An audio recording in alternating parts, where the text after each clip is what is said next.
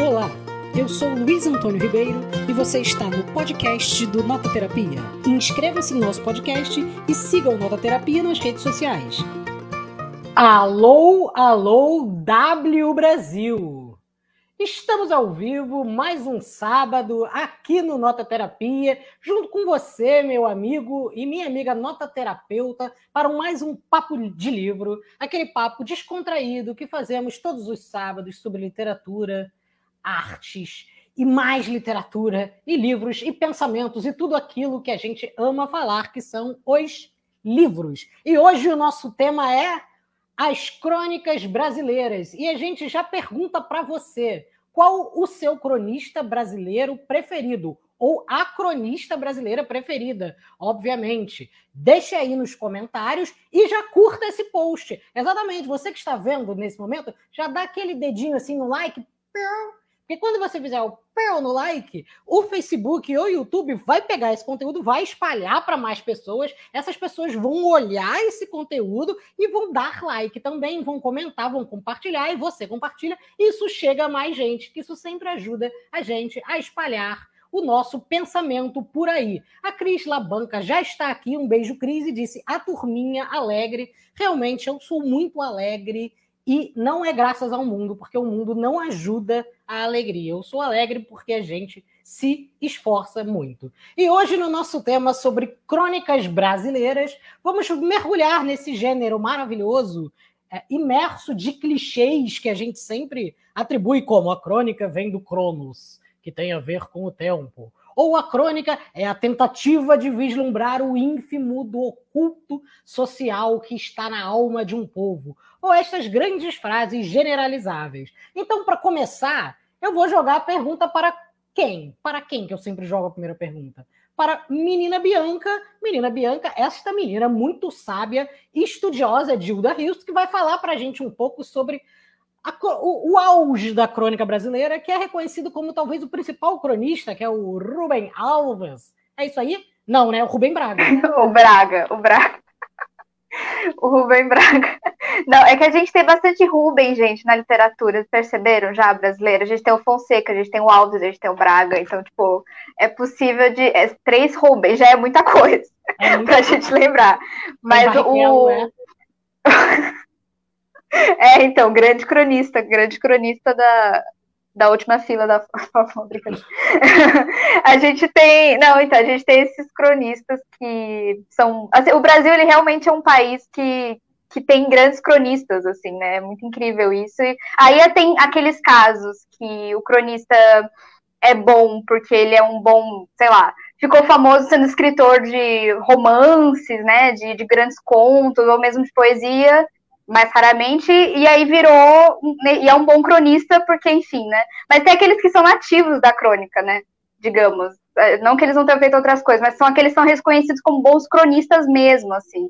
E o Rubem Braga é um desses casos, né? O Rubem Braga ele fez, ele foi muito produtivo, assim, enquanto cronista. Ele escreveu, acho que principalmente para o jornal da, para o Correio da Manhã, né? Do, do Rio.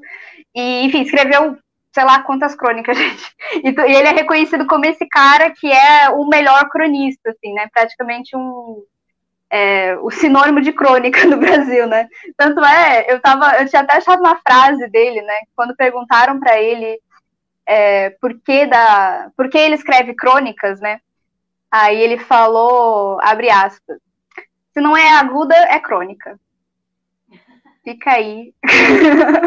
Gente, Fica maravilhoso. a reflexão.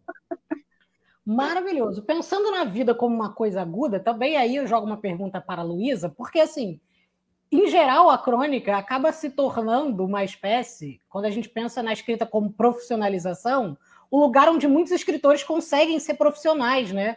Porque para escrever para jornal sobre o cotidiano, uma, duas crônicas por semana, acaba sendo o lugar onde eles conseguem ter uma relação direta e financeira é, que pague um, um, trabalho deles. Aí a gente tem uma série de, de autores, como, sei lá, o Luiz Fernando Veríssimo, que escreve não sei quantos anos para o Globo, o Arthur Chechel, que nos deixou há pouco, há pouco tempo, ganhou hoje uma homenagem, uma placa lá em Copacabana, vive disso, Arthur da Pieve, João Baldo Ribeiro. Então a gente tem uma série de cronistas que são escritores e que vivem é diretamente da crônica. Como é que você vê essa possibilidade da crônica como um lugar também de, do, do, profissional que, que escreve outras coisas encontrar no cotidiano uma forma é, de escrever o mundo, né? Eu acho curioso, porque nem sempre foi assim, né? Porque antes da crônica ser esse lugar das pessoas conseguirem fazer uma grana e trabalhar escrevendo, era, contra... era meio que o contrário, né? Eu escrevia crônica para o jornal quem, quem tinha tempo livre, né? Quem fazia outras coisas e escrevia meio de hobby. E aí, num determinado momento, isso vai virando essa oportunidade de, de trabalho, né? E aí eu fico. É, você falando isso, eu estava até comentando com você hoje mais cedo, né? Da do, de uma crônica da Clarice Lispector, nesse livro A Descoberta do Mundo, que por muito tempo foi o meu, meu livrinho de cabeceira, é, em que ela fala exatamente sobre ser cronista, e ela fala que ela não entende muito bem esse ofício, né? E como é difícil para ela fazer, escrever para ganhar dinheiro de alguma forma, com uma coisa mais, mais objetiva, em que não necessariamente ela está fazendo um mergulho muito profundo nas questões que são importantes para ela. E aí que ao mesmo tempo ela fica feliz de saber que o leitor está feliz lendo algo breve que ela escreveu numa crônica, sem muitas elocubrações, porque a crônica ela é, ela é, mais pessoas acessam a crônica do jornal do que as pessoas compram um livro, né? Se você compra um livro, você quer ler aquele livro. Para ler uma crônica de jornal, você compra um jornal por milhares de razões, né? E, por acaso tem uma crônica lá e você lê, então você alcança um número muito maior de pessoas.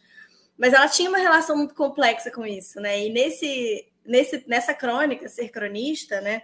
Aí só um parênteses, né? Esse livro ele, ele é uma reunião de crônicas que ela publicou no Jornal do Brasil.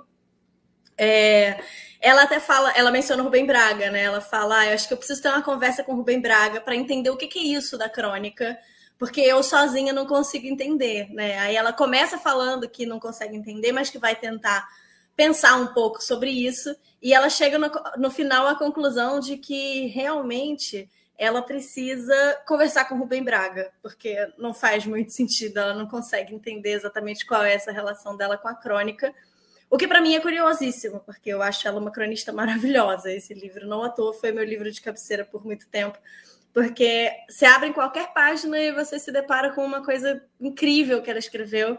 Né? Eu, por muito tempo, era fissurada pela crônica O Milagre das Folhas, que está aqui nessa coletânea também, que eu acho uma lindeza, que ela fala da folha que cai no, no cabelo dela, enfim, ela pensa nisso como. Ela não acredita em milagre, mas ela acredita nas coincidências, e isso é muito lindo. É, é, muito interessante essa crônica mesmo, essas crônicas da Clarice, porque a Clarice me parece que coloca a crônica num, num margeamento limite da coisa, né? Porque ela é, é, é, vista por essa literatura mais intimista, enquanto ela se coloca diante da crônica, que é justamente um gênero conhecido por, por retratar cotidianos, retratar a realidade mais exposta das ruas, da cultura, a Clarice Lispector acaba fazendo um contraponto super bacana disso. Então, eu acho que para conhecer um pouco uh, o outro lado da crônica, o lado lunar das crônicas, é interessante eh, encontrar o lado solar da Clarice Lispector, porque, de certa maneira, dá para imaginar a descoberta do mundo como lado, sul, lado solar dela, né? E aí, Pedro, a gente estava conversando durante a semana sobre um texto maravilhoso que o Antônio Cândido tem sobre as crônicas, né? E que ele fala da crônica ressaltando ou homenageando o fato dela ser, sim, um gênero menor. E uhum. aí, o gênero menor como potência mesmo, é, não como o lugar da de, de, que diminuísse a crônica, mas justamente um lugar onde ela pudesse, em sua menoridade, explorar mais aspectos que uma literatura maior não poderia. Como é que é esse texto do, do, do Cândido? E também falar um pouquinho do Drummond, das crônicas dele aí, que também é um célebre nosso, né? esse texto do, do Antônio Cândido é um texto muito famoso. Ele, ele acho que ele, ele, apresenta uma, uma reunião de crônicas, mas é um texto chamado A Vida ao Rés do Chão. É fácil de encontrar na internet. Acho que se você, você jogar no Google A Vida ao Rés do Chão, você acha. E ele faz um elogio da crônica que é muito bonito. E ele, ele fala justamente que a crônica, por ser um gênero menor, isso é uma espécie de trunfo da crônica, porque ela se de escola de certas obrigações mais duras, mais rígidas da, da, da, da literatura mais grandiloquente. Não que ela também seja ruim, ele também não faz um ataque à, à, à literatura com pretensões mais é, maiores, mais é, é, pretensiosas e tal, mas ele, ele fala que isso da crônica caminhar, como ele diz no título, ao rés do chão, fica mais perto, talvez, né, dos acontecimentos, da vida e talvez até da poesia, das impressões. É, não à toa a, a, a, É engraçado, você falou da coisa da Clarice, eu não sei se eu concordo essa imagem do solário. Tem uma crônica que eu gosto da, da Clarice muito, que é uma crônica que eu acho muito lunar. É uma crônica que eu acho que mesmo ela, entendo, mais iluminada, eu acho que ela ainda assim, mesmo na crônica, ela ainda é meio não é soturna, mas ela é meio enigmática. Até na crônica ela ainda tem aqueles enigmas, ela parece esconder também, mesmo que o gênero peça uma, uma clareza, ela, a clareza da Clarice sempre vem de novo para trás. A, a, a, Vilma Areias, que é uma crítica maravilhosa, né, e professora de literatura, ela faz uma leitura da Clarice que eu acho linda, que ela fala que a Clarice dividia um pouco a própria escrita como aquela a escrita que ela fazia com as entranhas e a escrita que ela fazia com a ponta dos dedos. A Clarice mesmo dizia que ela tinha essa distinção, que às vezes ela escrevia com as entranhas e que às vezes ela escrevia com as pontas dos dedos. Mas a Vilma Areias diz que que as duas as duas coisas se misturam. Ela mesma vai brigar um pouco com a Clarice, dizendo que a escrita com a ponta dos dedos, inclusive essa escrita considerada menor, aquela escrita que a Clarice se vende, entre aspas, a das crônicas, a daquele livro que é considerado um livro é, é, é, ruim da Clarice, entre aspas, na época, que é o, o, o Via Crucis, né? É, a, a Vilma vai dizer que não, que nesse menor, nesse vagabundo, nesse também barato, a Clarice também está cheia de entranhas, ela também está cheia de sombra. Estou é, falando da Clarice, mas eu ia falar do Cândido. Desculpem. O, o Cândido fala que. É, é legal que ele faz nesse textinho, ele, apesar de curto, ele, ele fala que a crônica nasce, né, obviamente, com o jornal, não necessariamente quando o jornal surge, mas ela, ela nasce quando o jornal se populariza quando ele fica mais barato, constante, né, periódico, diário, e ele se populariza. A princípio, como uma, uma notinha de rodapé, a princípio é, com pretensões mais assim políticas, né, sociais, comentários né, artísticos, literários, mas depois né, o próprio José de Alencar começa em 1854, 1855, mas depois ela começa a ir tomando uma forma mais próxima dessa crônica moderna, que inclusive é a que vai ser o, é, o gênero pelo qual ela é conhecida até hoje, escrita até hoje, que é mais leve, né, mais descompromissado, mais longe de uma lógica argumentativa, crítica, né? E fica até mais prima, como diz o Cândido, da poesia é, é, sempre muito humorada, o humor também é uma característica acho que, muito forte, e, e, e, faz com que os fatos mínimos, né, miúdos, fiquem mais importantes do que talvez os fatos grandes. Isso é que é o elogio também um pouco do Cândido, e por isso que ele aproxima ela da poesia. Porque esse réis do chão, onde a crônica caminha, acaba sendo é, é, é do, do, ínfimo, né? Das coisas as quais a gente nunca olha. A folha no cabelo. A Clarice tem um que eu amo, que é a festa do termômetro quebrado, que ela fala só assim. É, é uma ode a quando os termômetros de mercúrio quebravam, que ela dizia, para mim é uma festa, eu acho um barato. Enfim, é, é sobre isso, não é, nada, né? Então, sobre parece... aquela vida que não cabe em nenhum outro gênero, não, acabe, não cabe em nenhum outro lugar, a crônica vai acolher isso, né? E até por essa obrigação também constante, né, ininterrupta, sobre o que, que você vai ficar falando todo dia, todo, é, é, cada dia você tem que escrever, às vezes ela é diária, né, ou semanal, enfim, então para você achar temas e que também sejam um pouco, às vezes ligados à política, às vezes ligados a acontecimentos sociais, mas às vezes não, às, às vezes apenas puramente é, jogados fora, né? esse jogar fora é que o Cândido vai elogiar, ele vai falar, isso é porque ela não tem pretensão de durar, a crônica, né? ela, ela é também é, é, pertencente ao jornal, e como disse a Lu, jornal, você não, não compra para ler ela necessariamente, às vezes você pode passar por ela ou não. Então ela, ela tem esse grau de desimportância que pode fazer, às vezes, mais ainda ela durar do que as coisas que já querem nascer para sempre, né? Nascer com potencial para viver eternamente. Ele fala, às vezes essas são ruins. E o contrário, essas que são menorzinhas são as que duram bastante, né? As crônicas do Drummond duram, as crônicas do Nelson duram, as crônicas da Hilda, é, do, do, João do Rio, enfim. Apesar de não, de não terem essa pretensão, né? talvez eles nem quisessem que elas vivessem com alguma longevidade, né? É, e eu acho que é legal também do gênero do crônica a não só a brevidade da, do, do, tempo em que ela serve para durar, mas a brevidade da, da, própria escolha do que se vai falar, né? Ela, ela, não, ela é a própria escrita do, do momento. O tempo que você tem de perceber o mundo e escrever ele tem um lapso muito pequeno entre essas duas coisas, porque o seu tempo tem que ser muito breve. Então, se eu planejo um romance hoje em dia, eu posso começar a escrever ele daqui a seis meses. Mas se eu pretendo escrever uma crônica sobre o dia que eu topei o meu dedinho do pé e minha unha cravou em cima do meu nervo, eu não posso levar muito tempo, porque o meu dedo se cura em um dia um exemplo esdrúxulo, mas é mais ou menos isso. Assim, você tem uma, uma espécie de urgência uh, para capturar o mínimo, porque o mínimo é justamente essa coisa que desaparece, uh, como diria o Bukowski, que eu adoro citar isso, aos primeiros raios da manhã. Então, é, é, a crônica ela, per, ela perderia validade se você não escrever no exato instante em que ela te instiga. E ela é a própria escrita desse instante. Pois é, então, então isso, isso é uma coisa também com a linguagem contemporânea, que eu acho que é muito interessante, convidativa da crônica. Não à toa a crônica é muito usada em colégio, é, é, é muito usada para trazer as pessoas também para a literatura, então ela também fica.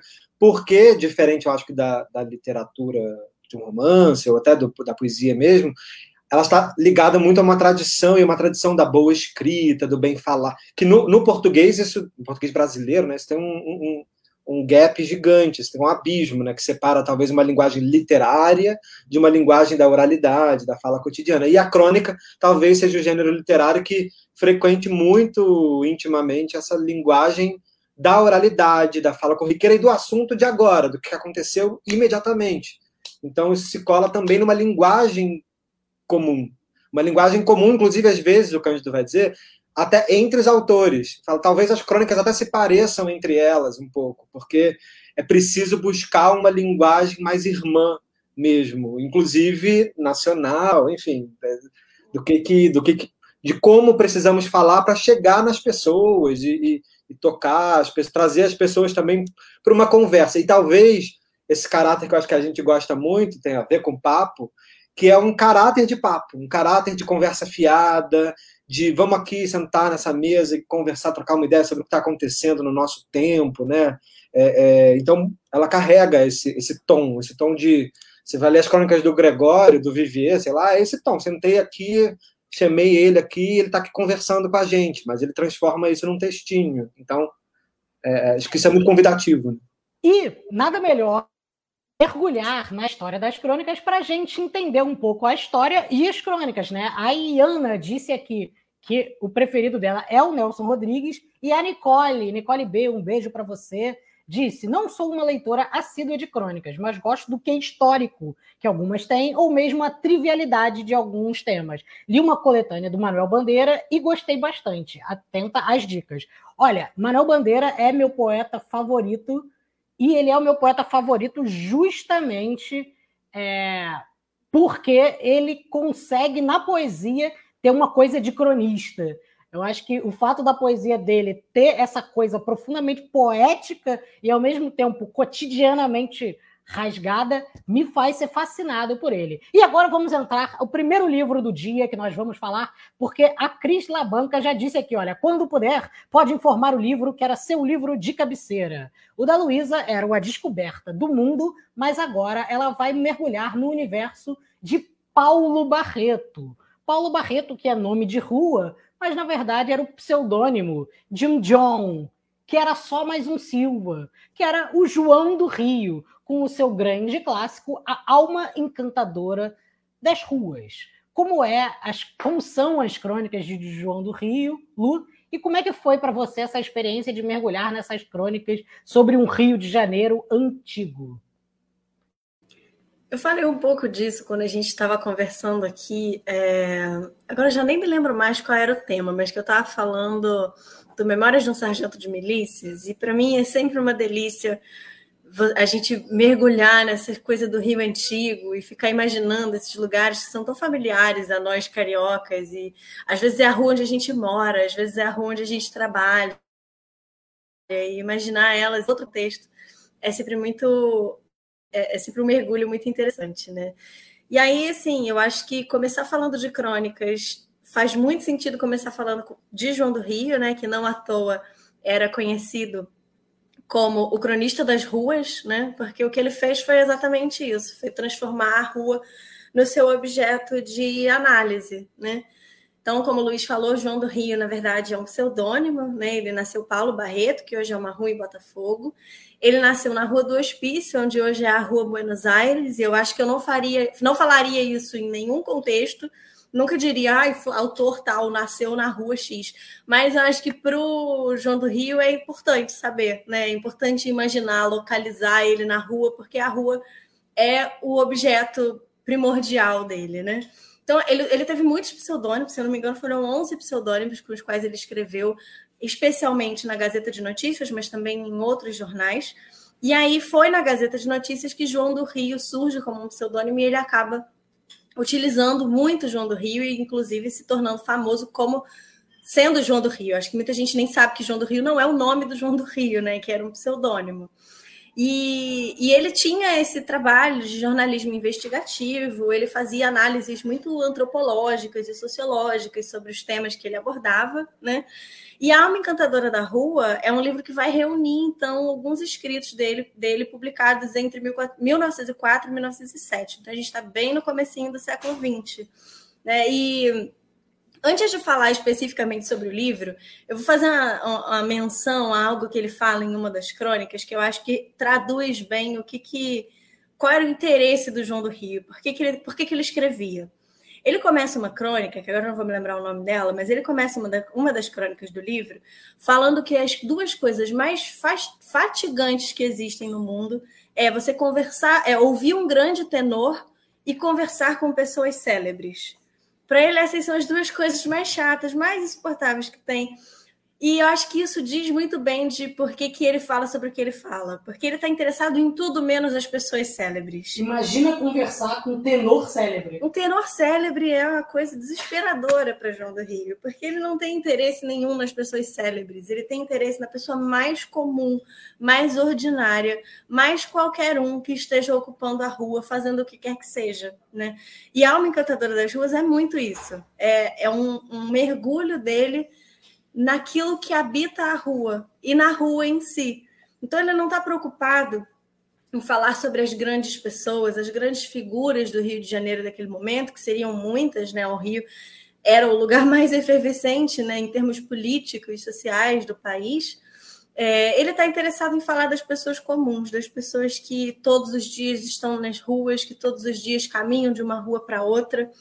E aí ele divide o livro em três partes. Na verdade, são cinco partes. Tem uma abertura, que se chama A Rua, e tem um encerramento, que se chama As Musas das Ruas. E nesse meinho, nesse intervalo, tem três é, blocos de crônicas, né, que são, são reportagens, né, são grandes investigações que ele fez. Né, ele ele tem essa pegada muito investigativa mesmo. Era um cara que andava pela cidade, queria conhecer as histórias da cidade. Né? Ele não estava sentado na mesa dele escrevendo sobre coisas que ele estava imaginando, ele estava vivendo a cidade, ele queria estar nos lugares, ele queria estar na rua. Né? E aí o livro então vai ser dividido depois dessa abertura, entre a abertura e o encerramento, em três partes. Né? A primeira parte chama O que se vê nas ruas e ele vai fazer uma descrição de todos os tipos urbanos da rua que vão habitar a cidade. Fala daquelas pequenas profissões, do engraxate, do tatuador, do músico que trabalha tocando na rua, dos vendedores ambulantes que abordam as pessoas passando para vender o que quer que seja, dos ciganos, né? A questão dos ciganos ali naquele momento do Brasil ainda era uma questão relevante, né? Acho que hoje em dia a gente tem um apagamento dessa dessa questão social em específico, né? Mas ali naquele momento era muito efervescente, né? O preconceito, o racismo contra os ciganos, que eram muito marginalizados. É, então ele vai falar sobre essas pequenas profissões, essas pequenas, pequenas biscates que eram feitos ali no contexto da rua, né? E é muito, muito bonito, é muito lindo, porque ele, ele mergulha mesmo para entender qual é a dinâmica de cada um desses grupos, né? E é muito legal porque, ao mesmo tempo em que ele está absolutamente desinteressado com as figuras célebres e as grandes, é, as classes mais altas, né? ele está preocupado mesmo é com, a, é com a pessoa de classe baixa que vive a rua e na rua. É, quando ele vai fazendo essas descrições deles, ele vai fazendo uma série de relações entre as camadas mais baixas, as camadas mais populares e as camadas mais altas da sociedade do, do Rio de Janeiro naquele momento. Né? Então, tem duas histórias que são muito curiosas, né? que eu acho que, que exemplificam isso. A primeira é que ele, quando ele fala sobre as pessoas que o trabalho delas era pegar é, caixas de charutos e retirar os selos dos charutos famosos, e eles revendiam os selos dos charutos para que alguém fosse lá e colasse o selo num charuto que não era aquele e vendesse para os ricos o charuto de rico, que na verdade era um charuto qualquer com o selo que o cara foi lá, pegou do lixo e vendeu. Então, assim, pensar que isso era uma profissão, né? Pensar isso como profissão. O cara que pega o selo descartado do, do, do charuto chique para revender e falsificaram, né, para alguém falsificar um charuto como se fosse um, um, super charuto. E tem uma outra, uma outra história maravilhosa também, que eram os caçadores de gatos, que caçavam os gatos que ficavam na rua e vendiam para os restaurantes, que vendiam o gato como se fosse coelho. Então, coelho é uma carne, né, não é uma carne que a gente tem hábito de comer no Brasil, né? Se você vai a Portugal, a outros países da Europa, é muito comum coelho estar tá vendendo na, na, na, prateleira do supermercado como um frango, mas aqui não, né? A carne de coelho é uma carne, é uma carne chique, nobre ou, no mínimo, exótica, né? Então, você tem essas pessoas que trabalham caçando os gatos da rua para os restaurantes venderem como coelhos para as classes mais altas. Então, ele está sempre fazendo essa relação, né? essa relação da desigualdade, porque quando ele fala das pessoas mais pobres, ele não está falando só delas, ele está falando delas na relação com a cidade. E a cidade é toda essa movimentação, toda essa confusão é, de desigualdade entre as classes. É, e ele fala que, e eu acho que isso é muito interessante, eu acho que a gente, a gente aí eu digo eu inclusive, né, a gente faz parte da classe média da cidade hoje, né? Ele fala que o carioca conhece as óperas de Paris, ele conhece os grandes restaurantes de Londres, mas o carioca que não conhece as profissões do centro da cidade não conhece o Rio, porque o Rio é isso, né? Eu acho que e, e, e ler o João do Rio é uma coisa impressionante pela atualidade do que ele está dizendo, né? Se a gente pega hoje né, a nossa relação. A uruguaiana, né? É, quando a gente vai andar na Uruguaiana, quando a gente vai na Senhor dos Passos, quando a gente vai na Buenos Aires, quando a gente está no centro da cidade de maneira geral, a gente se sente quase como se a gente não conhecesse aquele lugar, a gente de classe média, né? É uma dinâmica absolutamente diferente da dinâmica da Zona Sul, por exemplo. Né? E não conhecer essa dinâmica, não estar familiarizado com como se vive nas ruas do Rio de Janeiro, é não conhecer o Rio. Porque basicamente para ele a rua é a alma da cidade. A rua tem uma alma e ela é a alma da cidade, né? Bom, aí depois desse primeiro momento, dessas primeiras crônicas que estão dentro desse quadro aí, o que se vê nas ruas, ele passa para um, um, um, segundo momento que se chama Três Aspectos da Miséria, que é onde ele vai falar das crônicas mais voltadas para a discussão sobre o trabalho dos operários, dos trabalhadores, e ele vai abordar especialmente a questão da fome e da desigualdade, fazendo crônicas que falam tanto sobre esses operários quanto sobre, por exemplo, moradores de rua. Né? E aí a rua aqui nesse momento vai virar casa, quando a rua vira casa de alguém. É, de novo, a, a atualidade do que ele escreve é sempre muito impactante. E o terceiro momento do livro é, se chama Onde às vezes termina a rua e são crônicas que ele vai fazer sobre os presos das, da Casa de Detenção do Rio de Janeiro. Então, é, o nome que ele dá a essa sessão, onde às vezes termina a rua, ele é muito fortuito, né? Porque ele está falando sobre, é, sobre uma, uma continuidade entre as pessoas que habitam a rua, seja morando na rua, seja tendo na rua o seu ganha-pão de várias formas, que vão chegar até as prisões. o final da rua para esses grupos, para essas camadas da sociedade, muitas vezes é a casa de detenção. E aí ele faz algumas crônicas voltadas só para esse, esse contexto, que era um contexto que, que, que chamava muita atenção dele. Né? É, eu queria falar mais, assim, um pouquinho mais sobre, primeiro, sobre essa primeira parte do livro, antes dessas três, de, dessas três divisões, né, que é a parte chamada As Ruas, e depois queria falar sobre um, um dos contos, uma das crônicas dessa última sessão, lógico, né? Eu não ia passar batido de ficar falando de prisão, logicamente. Mas Luiz quer falar alguma coisa. Fala, Luiz. Não, eu queria te perguntar, porque é interessante a construção também do que é rua, né? Porque ele, ele não. A rua também não é um valor dado, também é um valor que está em tensão e ele se constrói, né?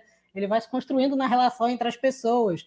Então, ele, ele chega a falar, né? Você estava me contando de, da onde vem o termo rua, e aí eu acho legal também você falar de onde vem esse termo rua, de, de onde ele desenvolve essa ideia de rua, e também para o fato de pensar rua em oposição à casa, né?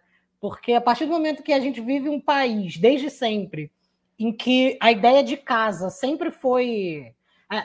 o conceito do Roberto da Mata, né, que diz que, que o, que o, o, brasileiro tem se, se funde entre dois conceitos, entre a casa e a rua. E a grande dificuldade do Brasil de se entender como cultura é a fusão e a confusão entre casa e rua, que a gente age na casa como deveria agir, como, como com regras da rua, e age na rua com regras da casa, o que faz a gente ter, sempre tem uma intimidade estranha e um estranhamento íntimo a, é a única forma de funcionamento do nosso país, acho interessante pensar a, essa alma da rua também da perspectiva e de contraste dessa casa, né? Então, como é que você pode também falar um pouquinho nesse sentido, porque você estava falando muito maneiro.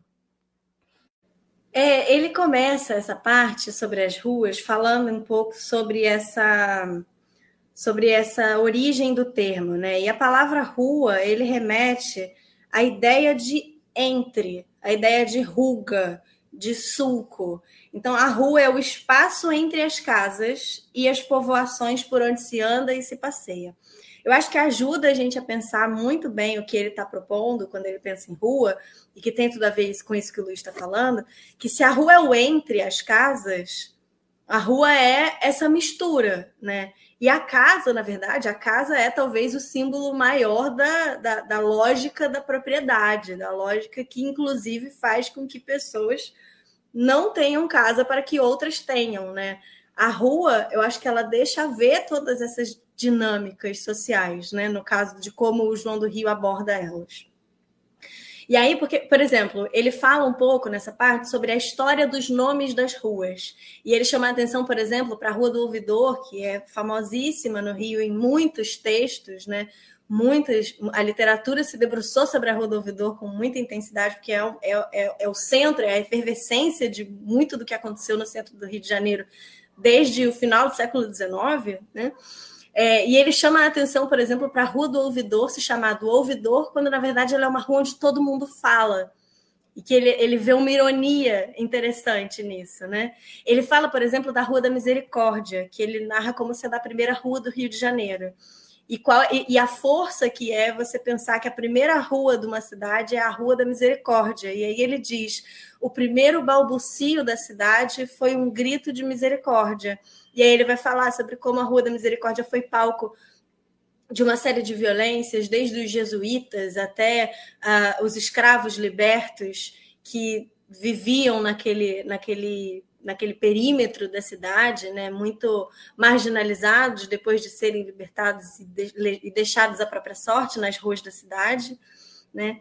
Ele fala uma coisa linda também, né? Que as ruas. Ele faz uma inversão, na verdade, eu acho, porque a gente pensa que a gente cria as ruas, né? A rua é uma criação humana, né? Ela não existe na natureza. A gente constrói a geografia da cidade de acordo com os interesses humanos. E ele faz uma inversão, porque ele faz. Ele, ele para ele, as ruas criam as pessoas. Ele dá um exemplo, por exemplo. Um homem no Largo do Machado não é o mesmo no Largo do Passo eles fazem, eles têm roupas diferentes, eles usam o seu lenço diferentemente, eles usam o seu chapéu diferentemente. Essa mesma pessoa, em lugares diferentes da cidade, vai se tornar outras pessoas em razão do que a rua demanda delas em cada espaço. Então, essa inversão que ele faz é muito interessante. E, é, e, é, e aí eu até falei para o Luiz que acho que muitas das coisas que o João do Rio está tá narrando sobre a rua, ele adoraria, ele que é uma pessoa que gosta muito da rua e, e, e, da noite. O João do Rio fala que a rua tem a alma mais sensível em horas tardias.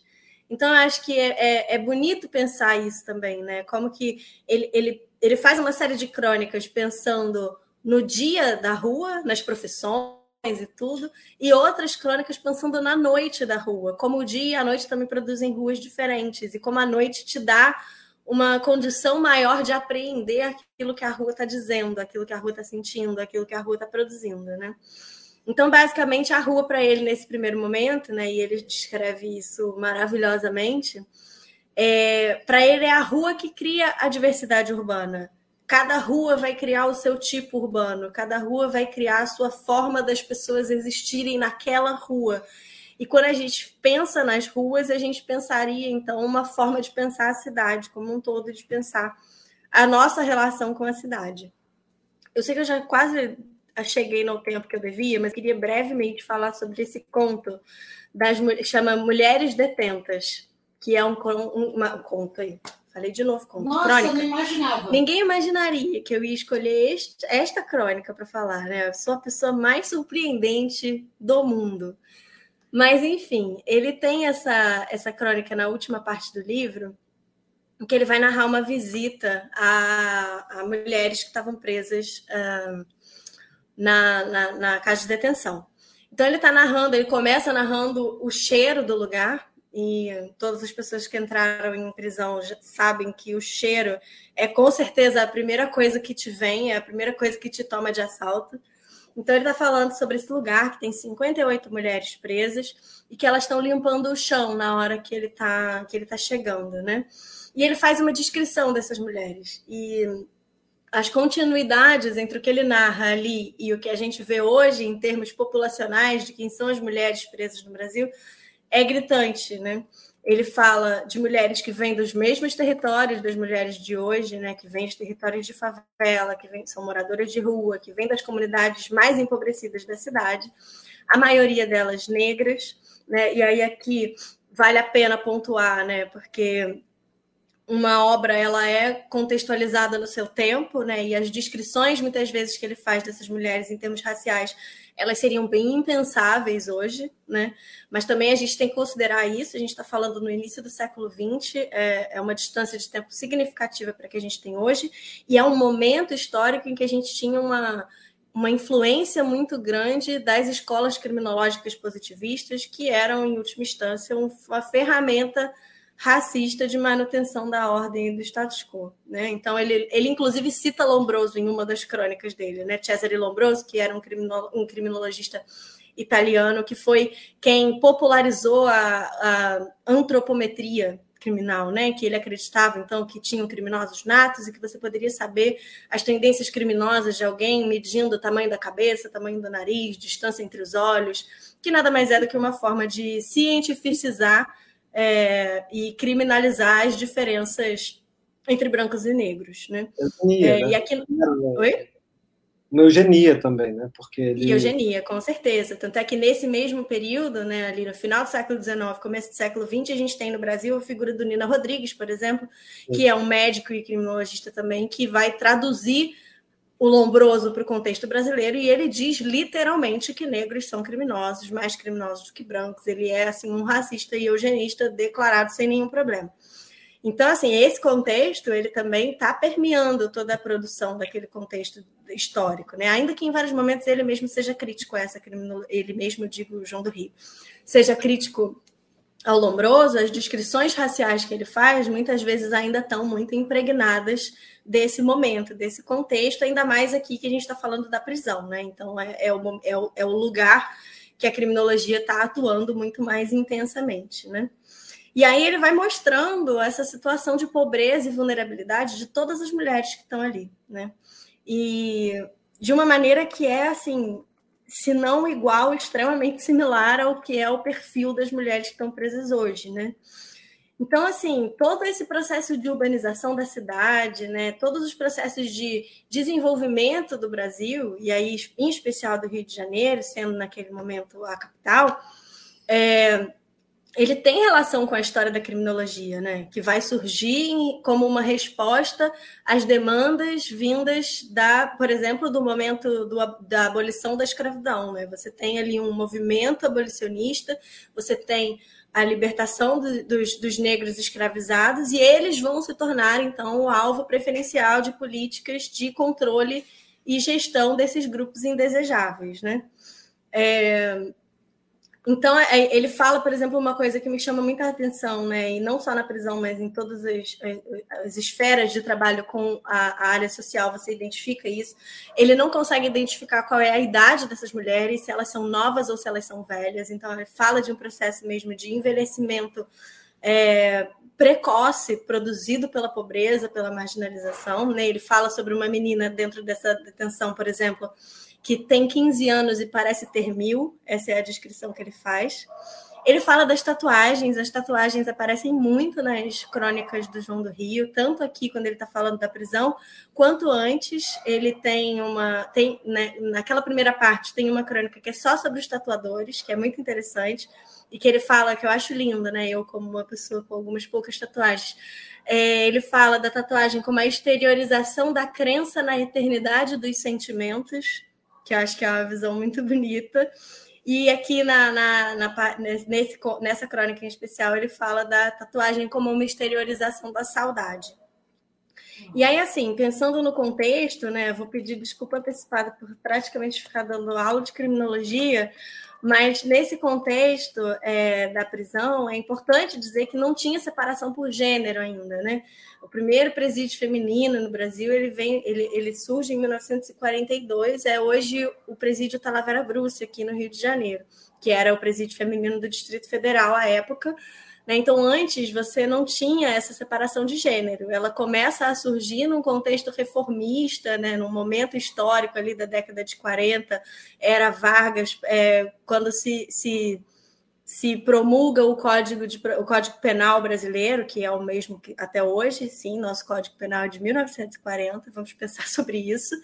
E aí essa divisão ela vai ser considerada necessária para responder muito mais ao caos que as mulheres trazem à vida dos homens quando estão presas juntas deles, né? Porque as mulheres são então promíscuas e atrapalham os homens dentro da presídio, então você precisa separá-las muito mais por isso do que qualquer ideia de garantia de direitos, que é como a gente pensa hoje, né? E aí, assim, a lógica do aprisionamento de mulheres naquele momento está toda descrita nesse, nessa crônica do João do Rio, ainda que ele não esteja falando disso, né? É um período em que você tem as mulheres surgindo como uma figura delituosa que antes não existia, e aí então você precisa de formas de controle dessas mulheres agora que são compreendidas como perigosas, né? E quem são as mulheres perigosas? São as mulheres que não ocupam o seu espaço do lar. Se elas não ocupam o espaço do lar, elas ocupam qual espaço? O espaço da rua. Então, por isso é o interesse do João, do João do Rio nessas mulheres que estão ali. Porque são mulheres que são criminalizadas por ocuparem o espaço da rua.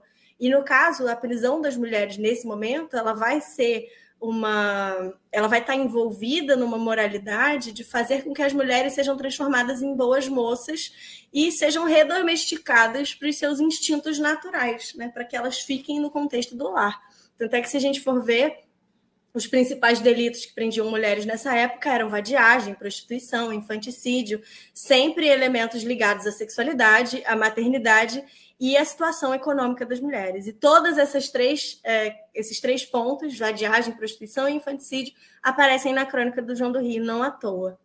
Né? Enfim, poderia ficar uma hora falando disso também, né? Mas eu acho que é, um, é uma crônica muito interessante para quem tem interesse nessa temática, mas também para quem não tem, porque eu acho que mostra muito bem essa continuidade entre esse espaço da prisão e a rua, que é o objeto de interesse primordial de João do Rio, né?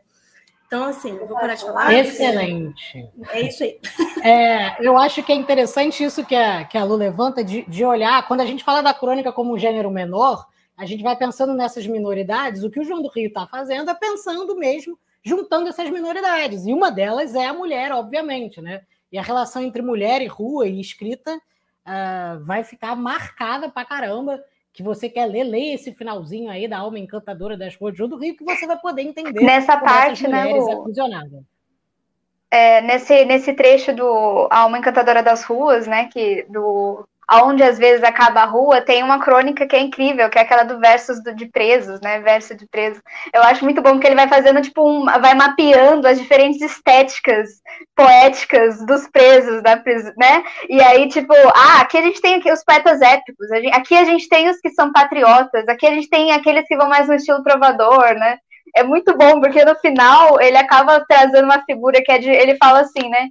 É, que ele encontra no Ponto de Ônibus um, um, um, um poeta um poeta dos novos, um escritor desse dos novos, ou um poeta dos novos, que está há 25 anos xingando as escolas antigas.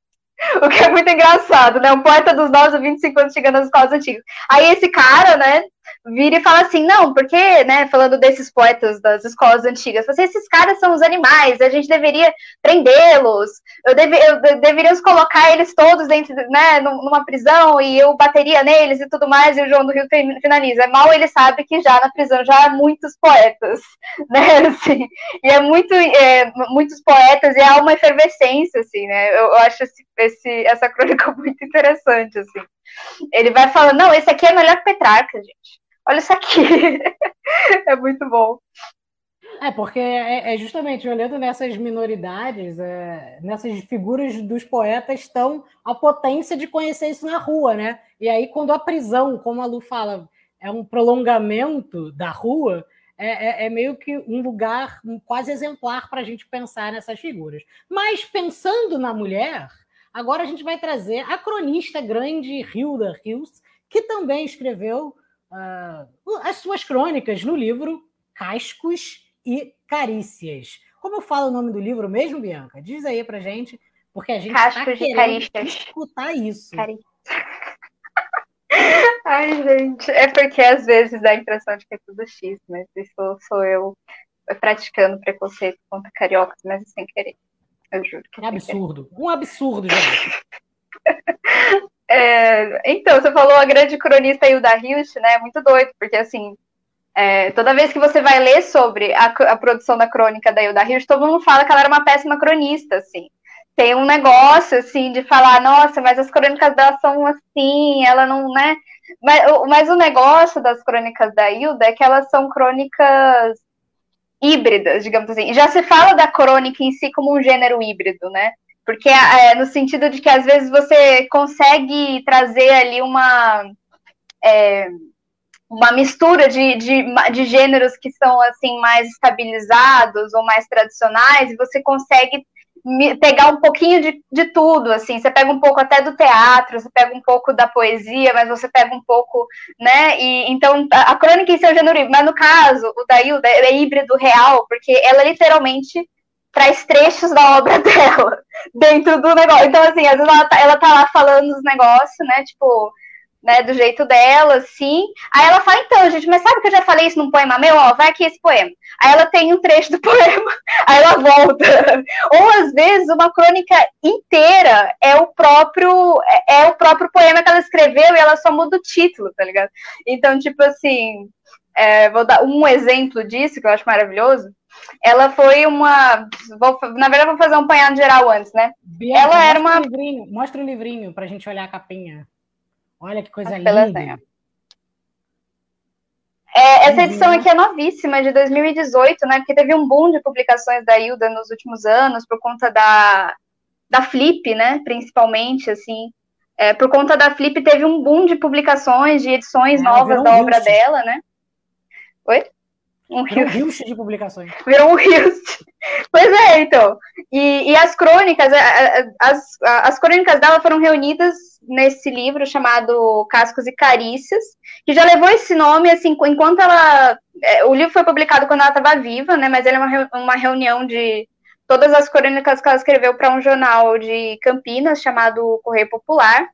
E aí, na verdade, ela, é, houve essa edição das crônicas dela enquanto ela ainda estava viva, não foi uma publicação póstuma, digamos assim. Aí teve uma edição da editora Globo e agora essa edição mais nova aqui, né?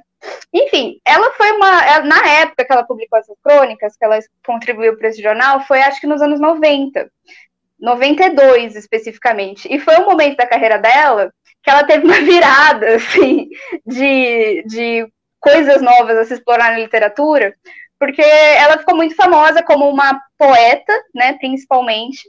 Depois ela começou a escrever é, teatro, depois ela começou a escrever é, prosa realmente, assim, né? E ela sempre foi, digamos assim, é, a questão do gênero para ela nunca foi tão tradicional, pelo menos não na prosa, né? Na, na, poesia já um pouco.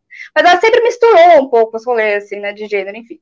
E aí chega um momento da carreira dela que ela vira e fala, ó, a galera tá falando que eu sou uma boa escritora e tal, só que no final das contas eu não ganho dinheiro com isso. Eu vou publicar algum tipo de coisa que a galera gosta de fazer.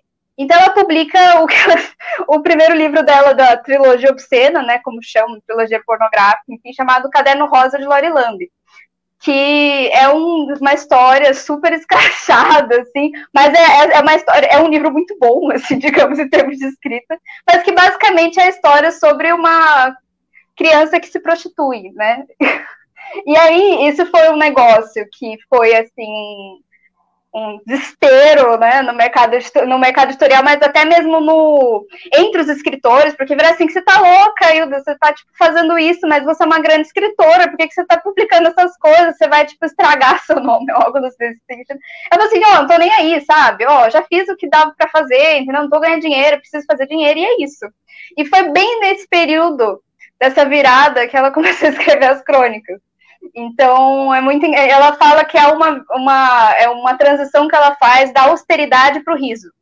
Então, ela fala, as crônicas, ela insere, assim, na, na própria vida dela, né, na própria carreira dela, como uma. como o riso, assim, né. Aí. Tem, aí tem esse movimento, né? Porque nas crônicas ela dá um jeitinho de colocar isso sem fazer nenhum tipo de adequação. Ela realmente coloca trechos da obra dela então, tipo, ela tá lá falando de Collor, assim, gente, e esse negócio do Collor, hein? E aquele cara, mas vocês viram o negócio da Previdência? Que complicado, né? Mas olha, o ser humano não tem jeito mesmo, ó, já disse isso num poema, tá aqui. E aí vai, sabe? E é muito, é maravilhoso, porque, gente, é realmente, a, a princípio você. Pode falar, Nada, eu ia falar assim, tu, ser humano que não tem jeito.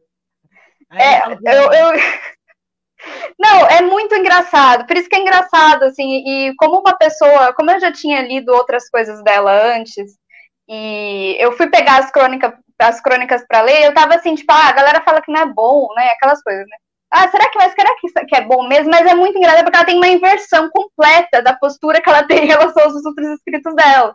É, é, de certa forma, ela se coloca ali como cronista, mas ela está se colocando como uma personagem, sabe? Uma personagem, a escritora que nos anos 90 decide se, virar do avesso, fazer algo completamente diferente. E aí ela começa, tipo, provocar o leitor, sabe? É, ele, ela sempre acha que ela tá escrevendo para uma gente muito que não quer ler ela, ou uma gente muito burra, assim. Então ela coloca uns nomes de autores difíceis. E ela coloca assim, informe-se. Ela tá sempre fazendo isso ao longo da... É muito engraçado. E, e, ela fala umas coisas assim que dizem que na época o pessoal lá de Campinas, leitores, ligavam desesperados pro jornal falando assim, o que, que é essa velha, o que, que ela tá falando? Que, que, tipo de absurdo que ela tá colocando nas crônicas e tal, né? É, porque, se eu não me engano, a primeira crônica, já que ela escreve, é algo no sentido assim. É, ela escreve sobre como ela não, ela não pode ver que com a idade dela ela não pode ver homens pelados, porque aí ela, enfim, ela é muito engraçado, né? Ela já começa com o pé direito, numa, numa coluna de uma cidade interiorana, né? Porque Mas enfim. O que, que, que, acontece quando ela não pode ver homem pelado? Por quê? Ela, ela, por conta da idade dela, sabe? E ela falou assim: não, é uma pena, às vezes, quando você vai nesses clubes em que tem, um, tem homens que ficam seminus, mas eles não ficam nus de verdade, né? Então você fica querendo alguma coisa, mas eu, na verdade, eu não posso ver homem pelado, porque, enfim, senão eu desmaio e tal. E ela vai desenvolvendo um pouco a crônica dela em cima disso. Então, foi a primeira crônica dela para o jornal. É, mas aí ela fala uma crônica, né, que ela chama de A Alma de Volta, ela começa assim, que eu acho muito interessante. Ela fala assim: às vezes me perguntam por que de eu, ter, de eu ter optado pelo riso, depois de ter escrito as minhas ficções, meu teatro, minha poesia, com grandes e constantes pinceladas de austeridade. Optei pela minha própria salvação. E disse-o num poema. Aí trecho do poema dela. Porque mora na morte aquele que procura Deus na austeridade. Volta para a crônica. Aí ela fala: vários articulistas têm escrito a sério nos mais importantes jornais a respeito da fome hedionda de grande parte da humanidade e da fartura resplandecente do restante. Os outros temas são o neonazismo, a violência e a crueldade. Pois bem, meus amigos, eu a sério sou bastante pessimista. Não creio que haja salvação para o homem. O homem maníacos. Quando penso que o conceito de muitos é o de Homo sapiens, começo a sorrir. Esse é o começo da crônica. E depois ela vai para o finalzinho, ela coloca um trecho de um poema dela que ela fala que, que ela fala, né? A alma de volta. Ela fala, regulga a alma de volta, né? Ela fala que as pessoas precisam procurar a alma de volta, que essa seria a única salvação. Aí ela finaliza a crônica da seguinte maneira, né? Depois desse trechinho citando seu próprio poema, ela fala: Vocês me preferem terna, lúcida, sensível, austera, ou naquele desopilante escracho de antes, tornando alegre o teu às vezes desesperado café da manhã. Então, é muito doido, assim, porque ela vai falando do, do, do, dos leitores, né? Assim, ela fala, ah, vocês, madamas, eu sei que vocês já não gostam mais de me ler, e etc. Mas, são, assim, entre 92, foi quando ela começou a escrever essas crônicas, até 94, ela escreveu muito, né? E que nem eu falei, às vezes ela coloca, às vezes a crônica é literalmente só um trecho que ela já publicou Deixa na poesia e ela coisa. Posso perguntar? Porque assim, você que pesquisa Hilda Houston, eu sempre fico muito curioso, porque parece que quando ela diz que ela está criando esse personagem dela, ela também está um pouco não rejeitando, mas ela está tentando confrontar o que fazem com a poesia dela, o que fazem com a história dela, ou tentando se fagocitar enquanto escritora, né, quando coloca a poesia no meio, para evitar que os outros fagocitem do jeito que fazem, né? Então a crônica poderia ser um lugar de reapropriação dela para a própria feitura da, dos textos dela, para própria uma própria uma espécie de releitura da própria história. Como é que você vê isso? Como é que você aborda na pesquisa? E como é que você pensa as crônicas dela modulando o resto da obra dela? Então, tem uma coisa muito doida, assim, né? Porque na, ela, que nem eu falei, ela era uma autora que era, digamos assim, consagrada entre os críticos no momento em que ela escreve essas crônicas, né? Só que a questão é que ela nunca foi de fato lida, né? Então, assim, ela sempre escreveu para editoras de baixíssima circulação, e ela sempre foi, tipo, reconhecida como uma escritora muito hermética, na verdade, assim, muito enigmática, né? Tipo, que ninguém entende muito o rolê que ela tá fazendo e tal. E aí é interessante que nas crônicas, ela, esse, essa sombra do hermética tá sempre pairando. Então ela tá sempre esperando que a galera não vai entender o que, que ela tá falando. E ela, às vezes, ela assume o absurdo, ela fala, quer saber, eu vou fazer as minhas coisas aqui. Ou, ou ela, muitas vezes, na maioria das vezes, ela vai para isso de ela mesma se fazer alvo de, de riso, digamos assim, rir de si mesma, o que é muito, o que é muito produtivo. Então, o que eu ia mostrar, um exemplo disso que você estava falando é, por exemplo, ela vai lá, publica a crônica e o texto da crônica em si são poemas delas publicados, um, um desses poemas sérios, né, que ela fala, da obra séria dela. É, ela tem um negócio, por exemplo, na obra dela, que é muito de falar de Deus, né? É, Deus é, um, é uma, algo que ela interpela muito, assim. E é interessante porque ela acaba é, mutacionando essa questão do Deus para algo que, na verdade, é extremamente erótico. Então, ela, ela tem essa fusão muito boa na obra dela. Mas ela ainda fala que é, muito, é, é ainda algo da, da, austeridade e tal. E aí, ela vai lá e faz essa crônica que ela pega um desses poemas. Só que o nome do, da crônica, digamos assim, esse título da crônica, ele vira como uma espécie de prefácio. Ele muda completamente a chave que você ia ler os poemas, digamos assim porque o, o nome da crônica em si é Tô, li, tô ligadona em Deus, entre, entre parênteses, sorry. Ah. Eu acho isso muito engraçado. Porque assim, você já vai lendo, é, é porque há essa, esse movimento, entendeu? Ela faz essa autodivulgação né, da, da, obra dela, assim. Então tem, a, tem os diferentes caminhos da obra, tem a poesia, tem a prosa e tal. Só que ela tá fazendo essa coisa de tipo, ó, nem eu sei se eu estou me levando a sério, então é isso, tô, tô ligador em Deus, é, entende? É, mas é, eu acho que, de uma forma geral, né, é muito bom você, quem, quem já leu outras coisas dela, principalmente desses poemas que ficaram muito. É, muito, muito famosos, muito fortes, né? Do desejo, é, o Jubilado da Paixão, Jubilho da Paixão, esqueci agora o nome do livro. É, Obsessão Senhora D são textos, né, que ficaram assim, ah, o grande texto de Hilda Hilst, os grandes poemas de Hilda Hilst e tal. E ela pega isso e, e, vira completamente do avesso, mas às vezes ela, ela, ela meio que traz referências deles de uma forma diluída nas crônicas sabe? Assim, aí já não é uma, não é, digamos assim, uma coisa de fato mostrada, falando assim, ó, oh, estou aqui citando a mim mesma no livro tal, mas é uma coisa diluída, assim, é, às vezes é uma afirmação que estava no outro poema que ela coloca ali no meio da reflexão que ela está fazendo sobre Collor, entende? E aí isso é muito interessante, porque você fica, gente, olha o que, que ela está. Então você vai caçando assim as pistas do negócio, que é muito maravilhoso. E, e tem um texto, eu seria o último assim que eu comentaria, eu acho, para não ficar falando demais, porque são muitos interessantes. Mas tem um que ela assim, digamos que é um tipo de texto que ela assume o fato de que ela não vai escrever uma crônica séria, né? Porque ela tá o tempo todo antagonizando com a crônica enquanto gênero, porque ela fala, ah, gente, pelo amor de Deus, vocês querem que eu faça um texto que faça sentido? Não dá, entendeu? Não vai rolar. Não, é, eu não, eu não vou conseguir.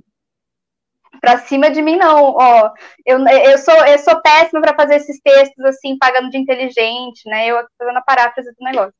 Mas é algo mais ou menos nesse sentido. Olha, ó, vai todo mundo morrer, entendeu? É tudo excremento, aí ela vai trazendo uns autores que ela gosta, entendeu? Isso que é maravilhoso. Então, para falar, às vezes, ó, vai todo mundo morrer, é tudo excremento, ela traz lá Ernest Becker. Ela fala assim, ó, esse aqui eu vou trazer um texto aqui do Becker para informe-se. vou colocar aqui um trechinho para vocês conhecerem. Ela vai criando essas coisas, né? Aí tem um, uma crônica que eu acho muito maravilhosa, que ela tem esse movimento também, que ela começa bem assim. A vida não tem começo, meio e fim. A vida é um arabesco, um universo de confins, trejeitos dementados, gargalhadas surdas atrás das portas claras. E por isso só tomei nota essa semana do olhar assustadiço de Fernando Henrique ao lado daquele russardo americano endomingado, aquele soldado com penachos rubros e o presidente com os olhinhos para lá e para cá, à esquerda e à direita, como só ia acontecer metaforicamente e pragmatica, pragmaticamente. Ou seja, ela já come, ela muda muito o tom, assim, ela acaba assumindo um pouco o tom que ela usa nos outros textos dela. E ela vai falando, e ela vai falando, ela fala. É, eu me mataria em, novembro, em abril, não me matei. Tive medo do estrondo, da sangueira, de ninguém acreditar. Tive pena de deixar os cães, os coitados, ganindo a noite inteira. Aí ela continua, e depois ela fala da que tudo, ela fala assim. Outra coisa, isso de pensar que os economistas vão resolver nossa vida, esqueçam, queridos. Tudo é política. A América Latina vai continuar igualzinho, os diálogos vão continuar educados. A semântica dos muito ricos pode até ser fina, mas rasparão até o fundo nossas douradas, ferrosas, negras, matéria-primas. E vai, vai, vai. Aí ela finaliza do seguinte, finaliza da seguinte forma, né? E sinto muito pelas madamas que, bu que buscam a cada domingo uma crônica sadia, robusta e interiorana, com começo, meio e fim. A vida é um arabesco, um universo de confins, trejeitos dementados, gargalhadas surdas atrás das portas. Aí, no final, que eu acho que é o que assim, muda, que é maravilhoso, ela coloca assim, comentários, dois pontos. Mas é, ele fica numa, numa com uma formatação diferente. Aí, comentários.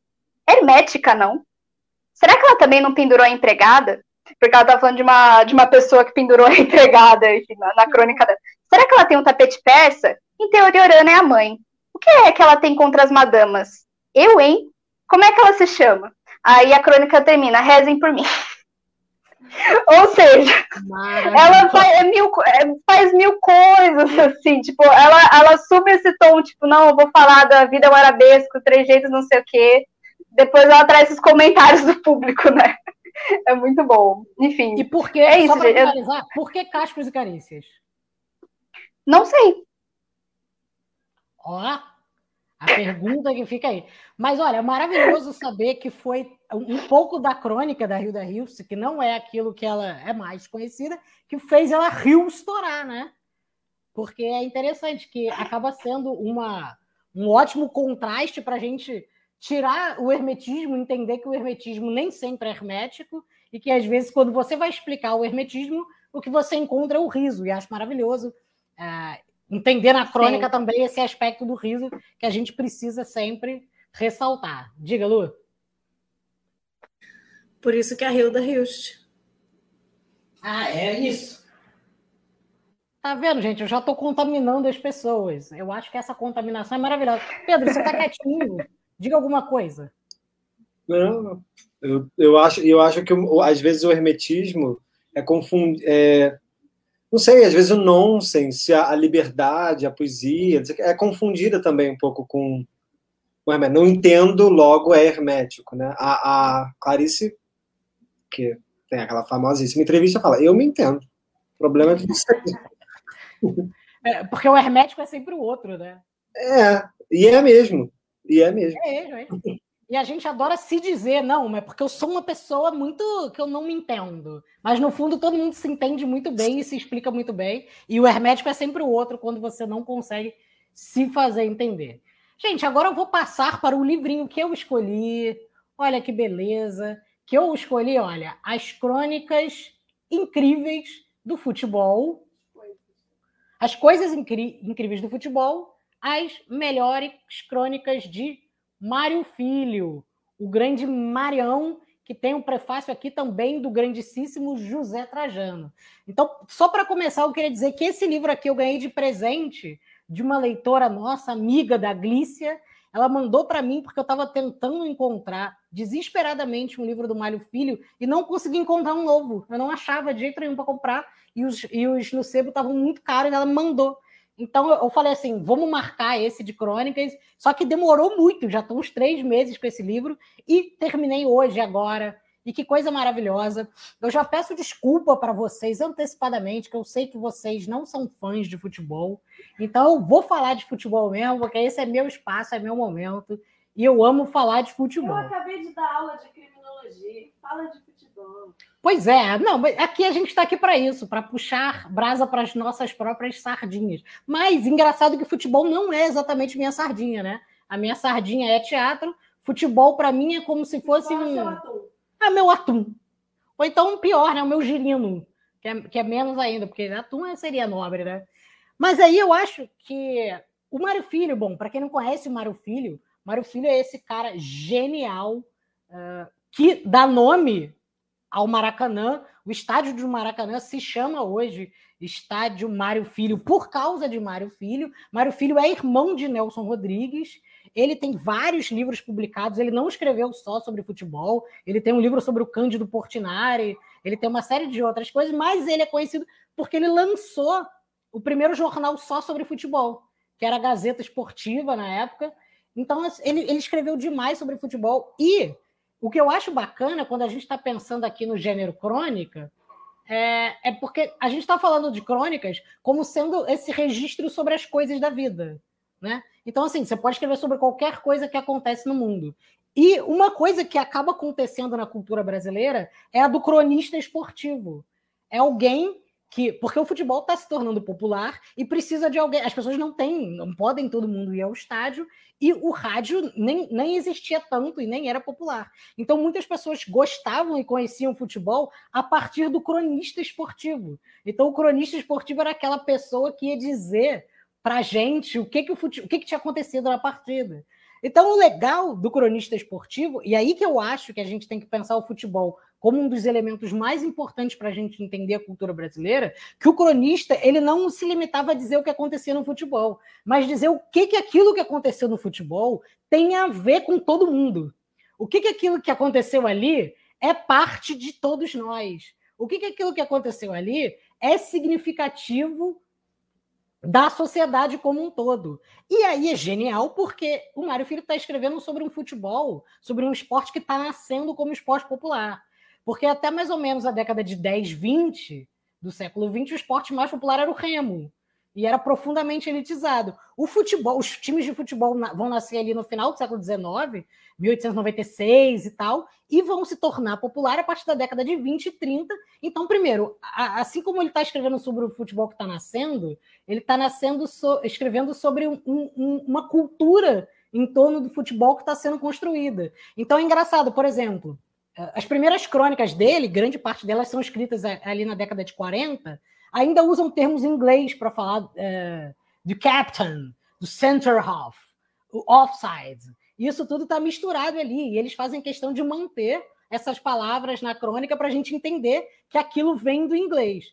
E, além disso, de alguma maneira, ele está descobrindo quando que, o, que a crônica, tá, que, quando que o futebol está se deixando é, se, se penetrar pela cultura brasileira. Então, o futebol vai se tornando alguma coisa brasileira também a partir da invenção que o Mário Filho, um dos primeiros cronistas de futebol, faz sobre o futebol. A gente passa a conceber o que a gente conhece de futebol hoje em dia é o que o Mário Filho escreveu. E aí é genial porque ele é um cara profundamente progressista em todos os aspectos. Ele escreveu na década de 40, 50 um livro chamado O Negro sobre o Futebol Brasileiro, em que ele está falando sobre a importância da negritude como construtora do futebol, sendo que até 20 anos atrás o negro não podia, sequer jogar bola, não era, era proibido que, que os jogadores fossem, faz, fizessem parte do time. Inclusive, a história do, do Fluminense né, é pó de arroz, porque jogadores negros passavam pó de arroz no corpo para poder jogar.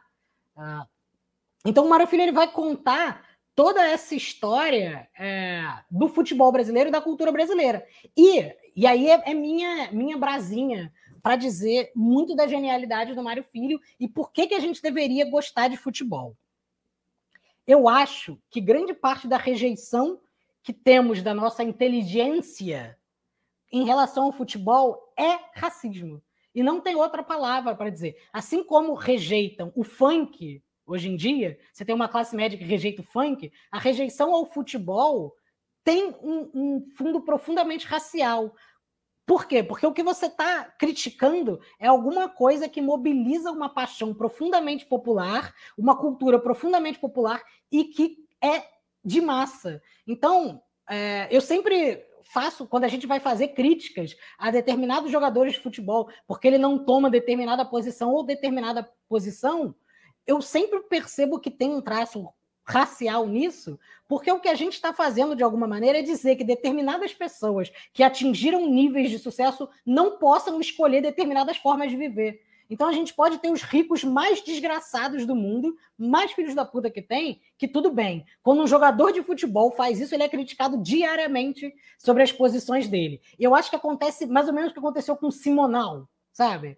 toda grande parte dos músicos da, da, da, nossa década de 60 tinham relações ambivalentes com a ditadura. Elis Regina cantou para militares, Ivan Lins flertou demais com a ditadura, e tudo bem, eles passaram é, sem ser percebidos como nenhum como aliados. Foi o Simonal fazer um gesto que ele se torna automaticamente o racista que precisa ser extirpado da cultura. E aí que eu acho que o Mário Filho assim como o João do Rio, se torna esse gênio para pensar o futebol como parte integrante da cultura brasileira e para nos dizer que não é possível a gente ser um intelectual é, brasileiro sem a gente entender o fenômeno do futebol.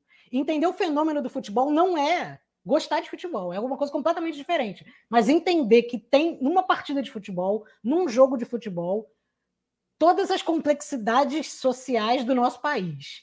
E isso pode também ser muito divertido. E aí eu fui separando alguma coisa, algumas das coisas que ele diz. Uma delas é que ele diz sobre esse abrasileiramento do futebol. Aí ele está dizendo que o futebol vem da Inglaterra e ele se torna brasileiro por um motivo muito claro, que é os brasileiros não lêem inglês. Então, o brasileiro não estudou as táticas, não estudou os posicionamentos, não estudou métodos de treinamento. Então, o brasileiro ele jogava futebol como ele queria. Ele inventou o esporte. Ele inventou o esporte da maneira que ele mais queria. Então, ele está dizendo, por exemplo, que uma das primeiras coisas que acontece é a ideia do impedimento. O impedimento, o offside, é, é quando o jogador, enfim, não sei se vocês sabem, é quando o jogador está avançado em relação à linha de defesa. E que uma vez veio um time inglês jogar aqui no Brasil e que ele colocou o ataque do Brasil impedido o tempo inteiro. E o brasileiro ficava impedido. Por quê? Porque eles taticamente deixavam o brasileiro impedido. E que a torcida começou a vaiar, começou a criticar, começou a querer invadir o campo para espancar o time inglês, porque eles falavam que isso não era futebol, que não tinha futebol ali. Então ele vai mostrando. E aí ele diz: o que, que o brasileiro inventou para poder transformar essa coisa inglesa de seguir a regra absoluta do futebol numa coisa brasileira. O brasileiro inventou é, o líder de campo, que era o Center Hoff, ele virou esse cara que estava ali no meio cantando. Deixa, vai, vem. Ou então o cara que sabia imitar um apito de futebol. Ele fazia.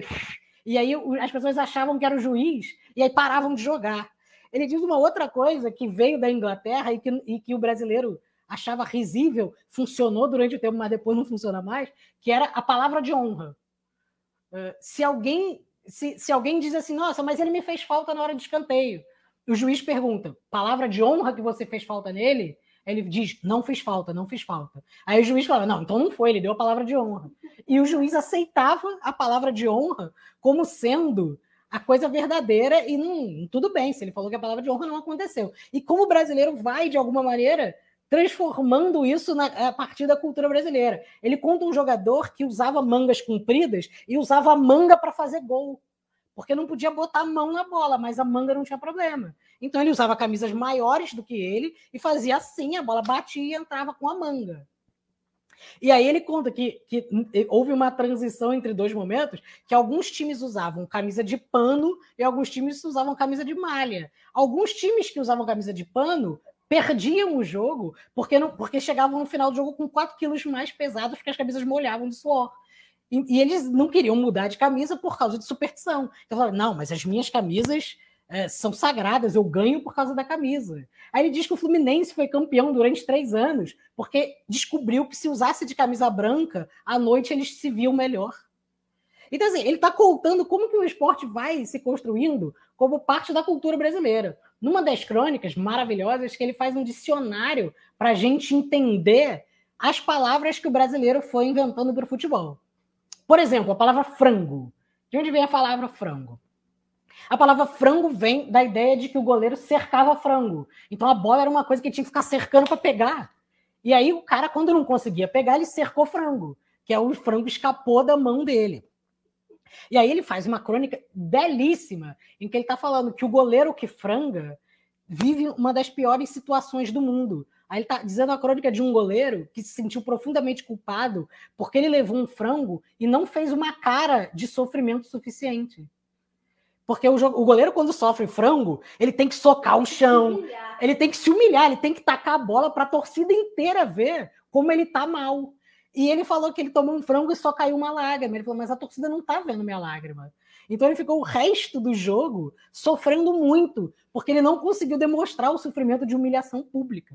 Aí ele conta que o que esse goleiro fez? Ele foi num estúdio de fotografia durante a semana e tirou uma foto dele muito triste e levou em todos os jornais para publicarem a tristeza que ele estava do frango que ele levou no jogo passado e que ele gostaria de mostrar o descontentamento e a tristeza que ele estava vivendo durante vários dias após ter tomado um frango.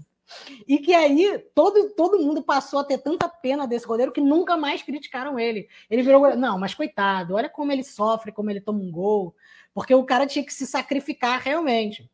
A outra coisa que ele diz nesse dicionário é a palavra virada. E a gente fala, pô, e a virada, e a virada? A virada, ele diz que nasce do remo, que era a contagem que os remadores faziam de quantas vezes eles tinham que virar o remo para conseguir ultrapassar o outro. Então tinha que fazer a virada não sei quantas vezes. Então a gente começou a chamar de virada é, todas as vezes que você conseguia virar um jogo, né?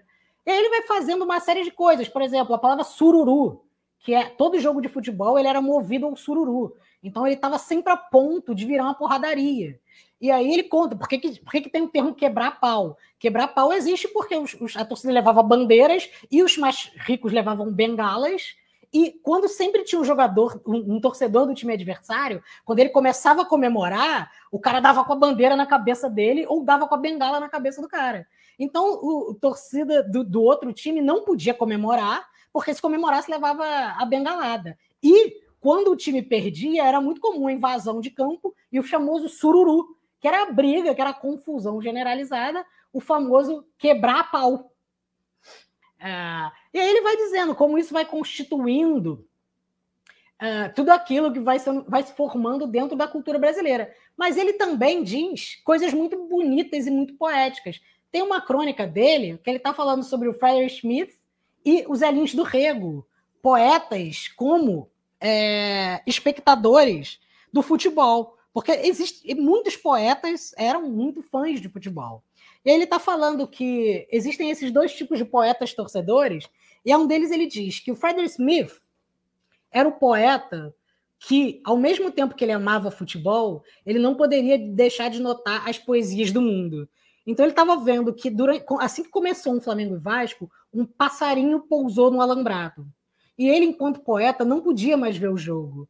Ele tinha que torcer para o passarinho. Aí ele diz que o passarinho passou a ser a, a coisa principal desse poeta. E todo mundo avisava: olha, é o passarinho. E aí ele diz assim: havia poesia em tudo. Bastava olhar para as coisas com olhos de poeta. E Augusto Frederico Schmidt olhava. Tinha de olhar, mesmo que não quisesse. Quem não sabia que Augusto Frederico escrevera O Pássaro Cego?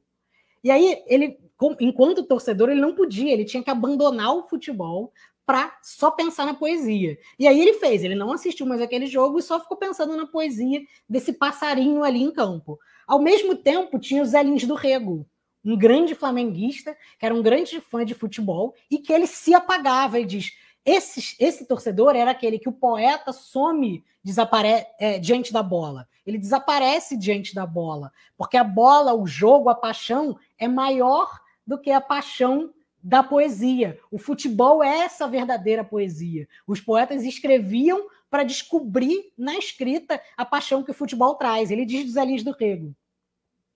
E ali nem isso, torcedor apenas. Quando começava o jogo, Zé Lins esquecia-se que era romancista. Ou, por outra, não precisava esquecer-se. Havia lugar para o romancista num campo de futebol. O romancista aproximava-se da multidão, via entregue ao delírio das paixões humanas. Então ele está vendo esses dois perfis, né? E aí, só para finalizar, é, ele tem uma crônica que está lá no finzinho, que está aqui na página 176, que é espetacular, que ele está falando o grande jogo. Que ele diz que um grande jogo é uma das coisas mais potentes e poéticas que existem. E ele diz que o grande jogo começa muito antes do grande jogo.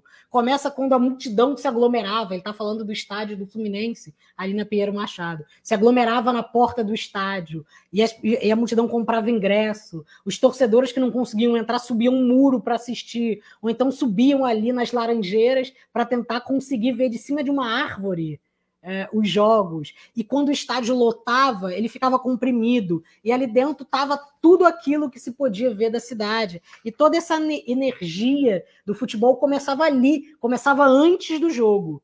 E aí ele diz um dos textos mais lindos, que eu vou ler rapidinho, que ele diz assim: Gosto de ver, jo gosto de ver jogo assim, que começa antes, muito antes da hora marcada. Ainda não terminou o primeiro tempo da preliminar e os portões estão fechados. Quem ficou de fora não vai embora logo. Espera. Talvez o portão se abra outra vez. E se vier mais, mais gente, muito mais gente, quem sabe? Não, haverão, não haverá portão fechado que não se abra. Para mim já é jogo, o grande jogo. Tudo isso, o estádio cheio, a multidão lá fora, os portões fechados, torcedores pendurados nos mastros, faz parte do grande jogo. O grande jogo não é apenas a luta de 22 jogadores, é o que a multidão vem sentindo há uma semana de expectativa ansiosa. Antes do jogo, a gente vê a multidão ainda liberta. É ela que domina a paisagem do match. Está aqui, ali, em toda parte, tomando conta de tudo. Quando o jogo principiar, a multidão como que desaparece, vira fundo, cenário. O grande, o grande match transfere-se das ruas, das arquibancadas para o campo. Um tapete de grama onde correm de um lado para o outro 22 jogadores. Por enquanto, o grande jogo é a multidão. A multidão cala um instante, houve a cifra, cifra do recorde de público e depois, logo depois, quase que o estágio quase que o estádio vem abaixo, como se o Fluminense e o Vasco tivessem marcado um gol ao mesmo tempo. Então, só para dizer que eu acho que o futebol é a coisa, é, é a prática mais importante, e, e digo sem dúvida, para a gente entender a, as amálgamas da paixão brasileira. Por isso que todas as vezes que eu vejo que vai ter um jogo de futebol no dia e eu vejo um pai e filho de mãos dadas usando a mesma camisa de futebol, eu não posso dizer que ali tem alguém alienado. Tem alguma coisa acontecendo muito forte ali. Grande parte das famílias foram forjadas dentro das arquibancadas de futebol. Grande parte das paixões de um povo bastante sofrido são forjados diante da paixão que eles têm pelos times deles. Grande parte da identidade de muitas pessoas está ligada a como ele identifica o próprio time. O Mário Filho diz um momento que os termos que dão ao futebol, o Flamengo tem um manto sagrado, o Botafogo é o glorioso, o Fluminense é conhecido como Cartola. Então a gente cri criou e forja identidades a partir do futebol. Então sempre que eu vejo um grupo de amigos sentado numa mesa com uma camisa, eu penso que ali está acontecendo muito mais do que amigos vendo futebol. Ali está acontecendo, para mim, uma poesia que não é trespassada uh, pela mediação da linguagem apenas. Ela está per perspassada por uma coisa que a poesia está procurando tempo, o tempo inteiro. A poesia em estado bruto, a poesia em latência, a poesia formando cultura, diferença, diferença multiplicidade, diversidade, paixão, uh, efusão. Eu acho que todo, todo o nosso amálgama social, toda a nossa complexidade social dentro dessa partida de futebol mostra que se a gente quer entender mais do mundo, a gente não pode desentender o futebol como essa marca essencial. E o Mário Filho, não à toa, ele se torna o, o grande nome de uma cultura que é a maior cultura do futebol. Não à toa, quando quiseram tirar o nome do Mário Filho do estádio do Maracanã, é, virou um celeuma, porque o Mário Filho é o cara que mais traduz o, como nasce uma paixão e como essa paixão se torna hoje o lugar, o berço da cultura brasileira. Não como alienação, mas como um lugar onde a gente descobre as nossas políticas. Então, gente, Mário Filho, futebol, descubra o futebol como paixão, porque eu amo demais. Eu preciso só fazer uma colocação, que eu não vou me segurar, e eu não queria me estender, até porque eu não quero que a gente fique com tempo demais.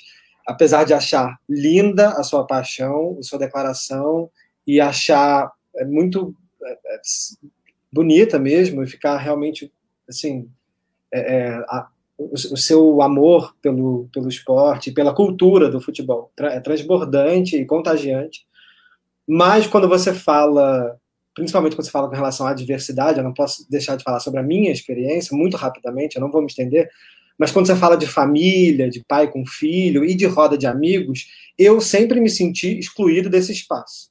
E aí eu vou dizer, porque eu sou uma pessoa, eu sou gay, e por mais que eu não queira que nada me defina, né, ou me categorize, eu sempre me senti excluído desse espaço. E isso não tem a ver só com relação à apreciação do esporte e ao ambiente do, do, de uma partida de futebol, porque todos os gritos são muito violentos, principalmente contra as pessoas é, é, LGBTs, principalmente contra os homens gays porque é sempre o, o para diminuir qualquer outro homem é chamado de viado. Então as torcidas se organizam para atacar umas às outras, usando a homofobia sempre. A homofobia tem um, um fundo no futebol muito forte, onde esse ataque é e para uma pessoa gay, do meu relato. Isso é muito forte. Então, todas as vezes que eu fui ao Maracanã, eu queria, eu, eu não tinha como não ser é, é, é, é contagiado por aquela para aquele pique, aquela emoção, não sei o que, para rapidamente se sentir não pertencente, não podendo pertencer àquele lugar, porque aquele lugar exclui no grito, na força física, esse outro tipo de existência, pelo menos para mim.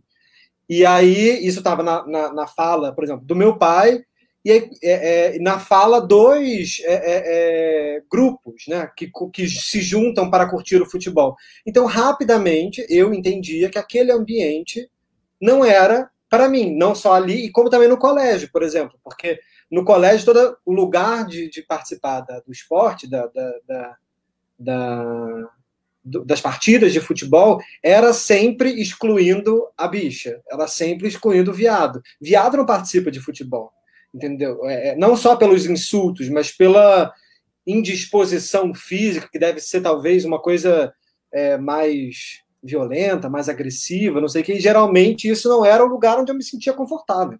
Então, assim, só para dizer que eu concordo com você, eu não estou discordando, eu concordo inclusive com relação ao racismo, eu concordo plenamente, mas eu acho que é mais complexo e tem sempre um contra, contrapesos e contraforças, que hoje em dia a gente se discute muito mais. Hoje em dia você tem torcidas LGBTs organizadas. E, as torcidas antifascistas. Exato, exato, as torcidas antifascistas, enfim, a, a relação. Isso para não prolongar a discussão, é só porque eu precisava fazer a minha colocação pessoal. Não, amigo, eu, eu, eu, tô, eu concordo totalmente com você, e só para só incluir, quando eu digo que se a gente quer entender a política brasileira e a complexidade da cultura brasileira, também para isso. Claro, porque mas eu estou de acordo futebol, com você, eu só, tô, eu, só tô, eu só tô dizendo que isso que você fala sobre a cultura brasileira, inclusive com relação ao racismo. A cultura brasileira é homofóbica e é racista. A cultura brasileira é homofóbica. Então, então eu... o estádio espelha a homofobia e o racismo. Claro. E é, quando a gente exclui o futebol das soluções para a homofobia e para o racismo, a gente está excluindo a solução. Claro. Porque claro. ali tem uma paixão, só o Flamengo são 40 milhões de torcedores. Então, se a gente não inclui a transformação é, de, de, da quebra de preconceitos dentro das torcidas e dos estádios, por Sim. exemplo, os movimentos antifascistas estão proibindo. Hoje em dia se pune torcidas que fazem é, comentários, gritos homofóbicos. Sim, não, eu acho punidas. Que, e tem, por exemplo, eu, eu não sei nada de futebol. É, mas só dizendo também por que cria uma espécie de exclusão, uma exclusão no sentido de eu também fico sem querer saber, entendeu? Não interessado, não querendo ver jogo, não querendo me é, participar daquilo. Mas, por exemplo, quando vejo que o Vasco toma um posicionamento de botar o uniforme é, é, é, com a bandeira LGBT. Enfim, eu acho que tem movimentos muito importantes no futebol, dentro do futebol, que fazem também um gesto de é, é, trazer a, a, a, ao, espectador do futebol e a quem participa daquilo com tanta paixão. É porque essa paixão também vira, pode virar uma paixão um pouco cega e, e um pouco fascista, de, de, excluir a diferença. Mas ela é completamente. Mas ela é completamente, eu, eu, concordo totalmente. Eu acho que é isso. Quando eu digo que uma partida de futebol a gente vê toda a complexidade Sim. do Brasil, é justamente por isso, porque Sim. ali tem de tudo. Desde você ter a pessoa que não consegue entrar no estádio Uh, e fica vendendo coisinhas na rua, entre as pessoas que vão roubar na porta, entre é, a homossexualidade que vai ser violentada, entre as mulheres que vão ser silenciadas. É, sempre que eu vou ao estádio, eu já fui ao estádio várias vezes com a Lu, em que a bandeirinha era mulher. A quantidade de gritos é, machista que elas ouvem inaceitáveis é absurdo. Então, Sim. eu acho que a cultura do futebol, que é essa cultura das paixões, elas têm que ser mobilizadas também para a inversão desses lugares. Claro, claro, a gente tem que disputar esses lugares. É esse lugar que a gente tem que disputar. E se eu acho que a gente, se não disputar esses lugares, é, a gente não vai conseguir é, inverter esse eixo, né? Por isso que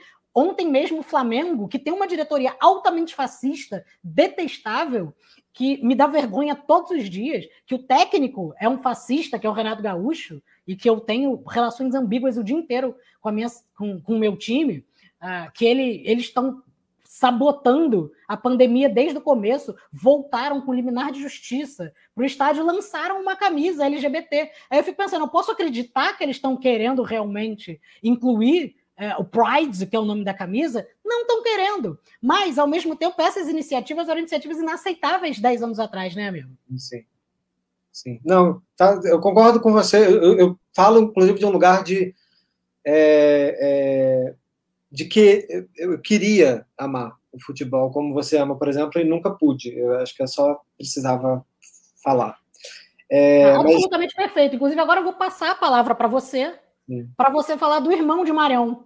Exato. Se você quiser comentar mais alguma coisa, deixa, fica. Não, não, e que não é menos problemático. Já peço desculpa se eu, se eu falei alguma coisa que possa Imagina, imagina. Eu peço desculpa, na verdade, se, se eu só apresentei também um porém, um porém que, que me concerne, sei lá, eu fico e pensando é, também a respeito. Eu poderia apresentar 200 poréns, amigo. Eu poderia apresentar 200 poréns do futebol. Eu, eu, mobilizo a paixão porque eu acho que é uma paixão que pode ser transformador. Eu, eu acredito nas paixões como formas transformadoras, né? E você, então você vai falar do Nelson, né? Nelson. Então, vou falar do Nelson, o irmão do Mário. Do Marião. Do Marião. E, e que também é essa figura super complexa, que eu já falei aqui, inclusive já falamos no, no dia da, da, peça do Nelson Rodrigues. Eu prometo que eu vou ser breve, sei que a gente já está mais do que estourado no tempo, mas tempo. eu vou falar desse livro porque. A, Pedro, a Lu falou aqui que hoje a culpa foi dela, então você pode. Não, imagina. Pode ficar o tempo que quiser. A editora Nova Fronteira, ela me mandou as crônicas do Nelson Rodrigues. É, tem essa, esses três volumes, né? O Óbvio Lulante, já clássicos né, também da literatura, A Cabra Vadia e O Reacionário, que são coletâneas das crônicas do Nelson, mas eu vou falar sobre esse aqui, esse quarto volume que foi lançado agora pela Nova Fronteira. Aliás, eu quero agradecer aqui a parceria que existe entre a minha página e a Nova Fronteira, porque, enfim, eu, eu amo os envios da, da, dos clássicos. E o Menina Sem Estrela é um livro talvez um pouco menos lido do Nelson Rodrigues, mas é, inclusive, segundo os, os críticos, inclusive o próprio Rui Castro, é, o Sábato Magaldi, o, é considerado por esses assim a melhor obra do Nelson Rodrigues, esse livro de crônicas. E ele é um livro de crônicas memorialísticas, né? É, é, ele escreveu em 67 ele teve uma briga com o Globo, porque ele publicava no Globo é, é, as crônicas, é, e ele teve em 67 o, a censura é, tirando de circulação o romance dele, O Casamento, e foi proibido pelo ministro da Justiça do Castelo Branco, à época, foi acusado de né, torpeza das cenas, de linguagem decorosa, é, a, o livro foi considerado um atentado à família e foi censurado, foi recolhido pela Polícia Federal do, das livrarias. Então, Nelson Rodrigues estava puto com a censura é, e falou que ia sair do Globo. Porque no Globo foi publicado, o Globo tomou partido da censura. E, e ele ficou puto. E aí ele, ele é convidado, então, a escrever no Correio da Manhã. Eu não sei se ele chega a largar o Globo ou não, mas ele leva essa, esse projeto, ele é convidado a escrever no Correio da Manhã uma coluna de memórias, chamada Memórias do Nelson Rodrigues. Ele ia, ele ia fazer crônicas misturados a, a, a, a, um relato biográfico, né?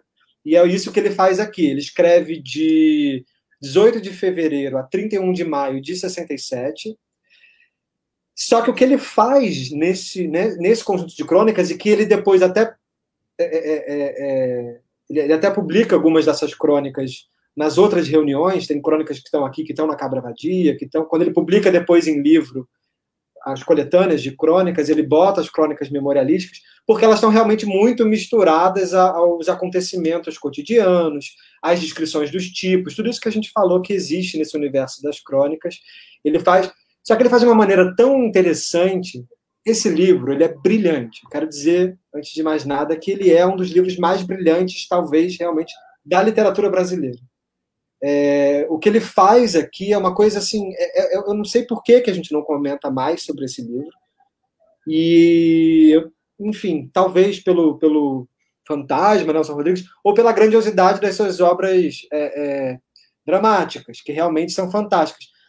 Mas esse Nelson Rodrigues da prosa, que talvez seja um pouco menos lido, principalmente esse daqui, do, do Menina Sem Estrela, ele é muito fabuloso. E todos os temas, imagens e signos ali das peças dele estão aqui. Né? Ele não consegue fugir deles, inclusive ele tenta traçar da onde que eles vêm, assim, relacionado à história dele. Então, todos os temas caros das peças, a morte, a sexualidade, o corpo, a nudez, é, todas essas obsessões, essas figuras de obsessões, vão aparecer aqui misturadas ao Brasil, misturadas aos acontecimentos nacionais, como a gripe espanhola, é muito circulou bastante agora com o coronavírus, a, a, essa crônica que ele escreve sobre a espanhola, né, como era chamada, a gripe espanhola, é, que o Nelson Rodrigues escreveu, tá aqui no, no Menina Sem Estrela ele vai descrever o dia. Quando ele começa a escrever a coluna dele de memórias, é, o irmão dele, um dos irmãos dele, acaba morrendo. Paulo morre num desabamento em Laranjeiras. Então ele, ele fica. Ele passa um mês sem publicar, porque não consegue, mas ele retoma, inclusive narrando esse acontecimento em Laranjeiras, essa tragédia, desse desabamento desse edifício que mata não só o irmão, como toda a família do irmão. É, então é muito trágico. Ele vai descrever o nascimento da filha dele, a Daniela. Ele vai descrever o retorno depois da gripe espanhola, o carnaval de 18 ou 19, onde tem a retomada do, do Brasil pós gripe espanhola, né? O que, o que lê agora também é muito interessante para tentar imaginar que carnaval é esse que virá agora. O, o... E como é que é? Como é que ele descreve? É maravilhoso a descrição dele, porque ele fala que tá todo mundo, todo mundo morreu. Ele fala, todo mundo morreu durante a espanhola, porque a morte virou uma coisa absolutamente presente, cotidiana.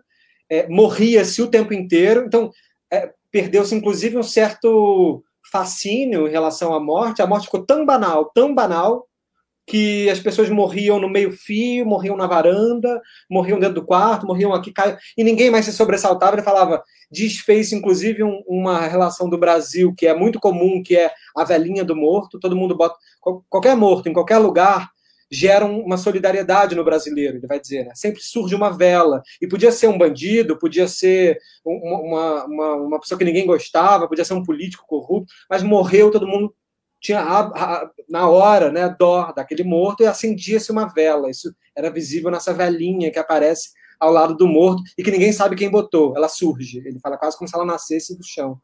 E ele fala que isso se perdeu com a espanhola, porque morria-se tanto que até essa, essa pena do morto, ou esse protagonismo do morto sumiu. E isso é uma coisa com a qual a gente está, é, é, é, infelizmente, ainda sem saber muito como. Não à toa a morte vira um, uma coisa a a ser ignorada, não só banalizada, mas ignorada ou menosprezada, né? Se morre, né? Como dizem os nossos fascistas, assim, se morre. E o Nelson Rodrigues fica muito perturbado. Ele começa, inclusive, numa crônica que é brilhante, dizendo sobre a nova Constituição que é promulgada durante o governo militar, em que tem um, um, jornalista no meio da rua, jornalista não, perdão, um vendedor de jornal no meio da rua gritando a nova Constituição do Brasil, a nova Constituição do Brasil, né, dizendo assim, dando uma notícia, vendendo o jornal. Só que o Nelson Rodrigues ouve ele falando a nova prostituição do Brasil, a nova prostituição do Brasil. E aí ele fica, meu Deus, por que, que ninguém está olhando para esse homem que está gritando a nova prostituição do Brasil? Aí ele fala, porque para o brasileiro isso é normal, né? A nova prostituição do Brasil. Então, assim, aí ele, ele, ele faz nesse, na primeira crônica de memórias um, uma indagação que é por que é que a gente não se espanta? E aí isso diz muito sobre o que é o Nelson Rodrigues na literatura, no teatro, que é como é que diante dos maiores horrores, e a gente tem os horrores mais escabrosos do planeta, Nelson Rodrigues faz questão de nos contá-los o tempo inteiro, a gente não se choca, a gente não se espanta. E ele fala que é fundamental a gente se espantar. E se espantar diante do horror, diante da tragédia, enfim, que é o Brasil. E aí, é, ele vai falar. E o que toca são as coisas bestas, né? Do tipo que colocam a família em xeque. Isso é imperdoável, isso é terrível, isso não pode, né? Mas os nossos verdadeiros horrores. Pois é. É, hoje, por exemplo, crônica do, do, de 2021, é, eu vi um tweet, sei lá, que uma mulher falou que postou uma foto com o marido, os dois de unha pintada, e aí é, é, a família dela ficou, começou a mandar mil mensagens dizendo: minha filha, tira isso, pelo amor de Deus. Né? Por que você está fazendo isso com a sua imagem, com a imagem do seu marido, é, é, o seu emprego? Meu Deus do céu. Ela falou: gente, mas ele ficar de uma unha pintada, assim, é, isso é tão escabroso, não é escabroso o número de mortos, não é escabroso. O, o, o, pois é, não é escabroso. Não, Falaram para ela que ela arruinou a vida dela, né? Arruinou a vida dela, é. é pois é. O Bolsonaro pode arruinar o Brasil, mas ela não pode arruinar uma unha do marido, assim, a masculinidade da unha, imagina. É, é, e aí, enfim. Mas ele vai falar sobre, então, a, a, primeira morte que ele vê. Ele, é muito prustiano esse livro, porque ele vai aos saltos na memória, ele não narra o livro de, em ordem cronológica. Então, a própria história do Brasil, a sua revisão do Brasil, meio do começo do século XX até os anos 60, final dos anos 60, é dada toda em saltos. Isso é muito interessante, é muito caleidoscópico e é muito é muito vivo, é, é, é, é confuso. A escrita dele aqui ela é confusa. E é um pouco como essas imagens que ele vai dizer, inclusive, ele faz uma relação com o próprio vestido de noiva, que ele fala que são memórias do passado, memórias do presente, memórias do futuro e alucinações. Então, essas são as, é isso que vai compor o tecido dessas crônicas.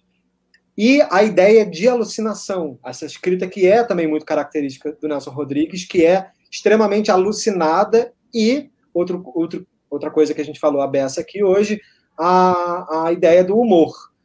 É, é, o Nelson Rodrigues é muito engraçado, é, é ácido, é cruel, é perverso, mas muito engraçado. Inclusive com essas imagens, já que a gente falou também tanto de, dos preconceitos, né, que, que, que são essa voz de fundo do Brasil, essa violência de fundo falso, como diz a Laura Sequind, né? Nelson Rodrigues escreve com, sempre com um fundo falso. Esse fundo falso é sempre violento, perverso, mas a gente é o que nos constitui também. É onde a gente completa as frases. Né? Ele não precisa dar o preconceito, ele dá um, uma pequena parcela dessa frase e a gente, como coro brasileiro, responde a ela é, é sabendo o que aquilo significa. Do tipo, é homem que faz não sei o quê, e a gente já sabe o que aquilo significa, porque a gente é composto desse, desse, dessas mazelas, né? E aí ele vai falar, então, por exemplo, quando ele vê a primeira mulher nua, quando ele vê com quatro anos, é, ele vai dizer é, quando ele come a primeira fruta, e aí é, é puro Proust, mas é puro Proust de Recife, e ele não sabe se aquela fruta era um caju ou, ou se era uma pitanga, é, então ele não sabe onde a vida dele começa, mas começa nesse gosto. É, e ele não sabe se o gosto é amargo ou é azedo. A nudez para ele dessa primeira mulher é muito marcante, porque era uma vizinha louca, e que ele dizia que ele só pôde ver essa nudez porque ela era louca, que ela saía nua. Então ela. É, é, é ele, ele, ele, falava, não pode chegar perto da casa da vizinha, porque senão ela aparece nua. E aí Aí, como dizia para ele que não podia, aí é que ele tinha mais vontade ainda. E aí é que ele descobre que o desejo vem daquilo que você quer esconder, né? Interditar. E aí ele, com... só que ele não conseguia ter, assim, imagina, essa consciência. Ele tinha quatro anos. Mas ele precisa ver. E aí um dia ele entra na casa da vizinha, ele arruma um jeito e vê a vizinha nua. Então, para ele, a primeira imagem da nudez é a imagem da nudez de uma mulher louca estrábica, porque ele fala que quando ela ficava muito louca, ela ficava completamente vesga. Então ele fala que a nudez é vesga para ele. É, e é uma nudez que se contorce no fundo do quarto, porque é como ele consegue ver essa nudez, né? É, ela está longe num quarto e é uma nudez que se enrosca em si mesma. Então, para ele, a nudez, essa imagem da nudez, toda nudez será castigada, você entende a partir, não entende, mas você tem como símbolo a partir das das declarações dele próprio, como que essas imagens o constituem e constituem um pouco a gente. É isso que é muito belo, muito, muito belo nessas crônicas. Sabe o que eu queria mim... perguntar? Queria perguntar ah. para você e para o Luiz, que eu fiquei pensando assim, tipo, se tem, se vocês veem alguma aproximação entre as, o Nelson e o Mário Filho sendo irmãos, porque eles abordam temas tão diferentes, ao mesmo tempo que os dois estão interessados nas dinâmicas sociais, mas me parece que temas distintos, né? Se vocês veem assim coisas similares entre a escrita dos dois irmãos. Eu não sei porque eu não li o Mário, o Luiz tem que dizer. Então, eu acho, e isso é muito curioso da gente pensar, porque o, o Nelson também escreveu sobre futebol, né? E o Nelson escrevia sobre futebol, o, o o Mário Filho é como se fosse o João do Rio do futebol. É aquele cara que foi, foi escrever sobre todas as coisas do futebol que não, que não foram ainda pensadas, foi em todos os lugares, em todos os rincões, é, contar cada pequeno casinho. O Nelson é o apaixonado.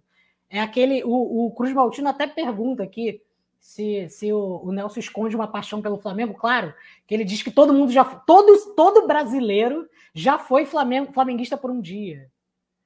É, ele diz que o Fla-Flu começou é, 20 minutos antes do início do mundo.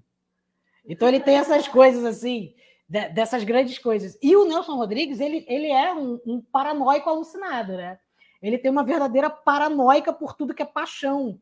Então eu acho que, que eles dois se encontram quando o, o, o Mário está preocupado com esses sururus, com essas confusões de porta, com esse bêbado de porta de, de estádio, que fica ali pedindo dinheiro. O Nelson também está preocupado com essas figuras uh, que tipo, são esses, esses, esses Helenos de Freita, que é o jogador que ao mesmo tempo é bandido, dono do clube, devasso e, e que não treina, e é um bêbado, e vai jogar bêbado. Então, os personagens do Nelson são muitos uh, esses gangsters do futebol, que tem a ver com a Barão da Ralé, né? Essa gente mesquinha brasileira que tem todos os defeitos do mundo, mas são erguidos a nobres. Então o Nelson está sempre preocupado com esses, esses suburbanos uh, famosos. E todos eles estão dentro do futebol muito na, nas histórias do, do Mário Filho. Então acho que eles se encontram aí. E, e, mas, bom, aí aqui, o que eu posso dizer também nas crônicas é que é isso, eu acho que também, como, como ele fica, como ele é esse retratista fantástico dos, dos tipos, né, do Rio, e, e, e, desses tipos trágicos, das tragédias cariocas, dos subúrbios, e dessas paixões loucas, assassinas, que nos constituem, não, não são casos excepcionais, né, são casos que nos constituem.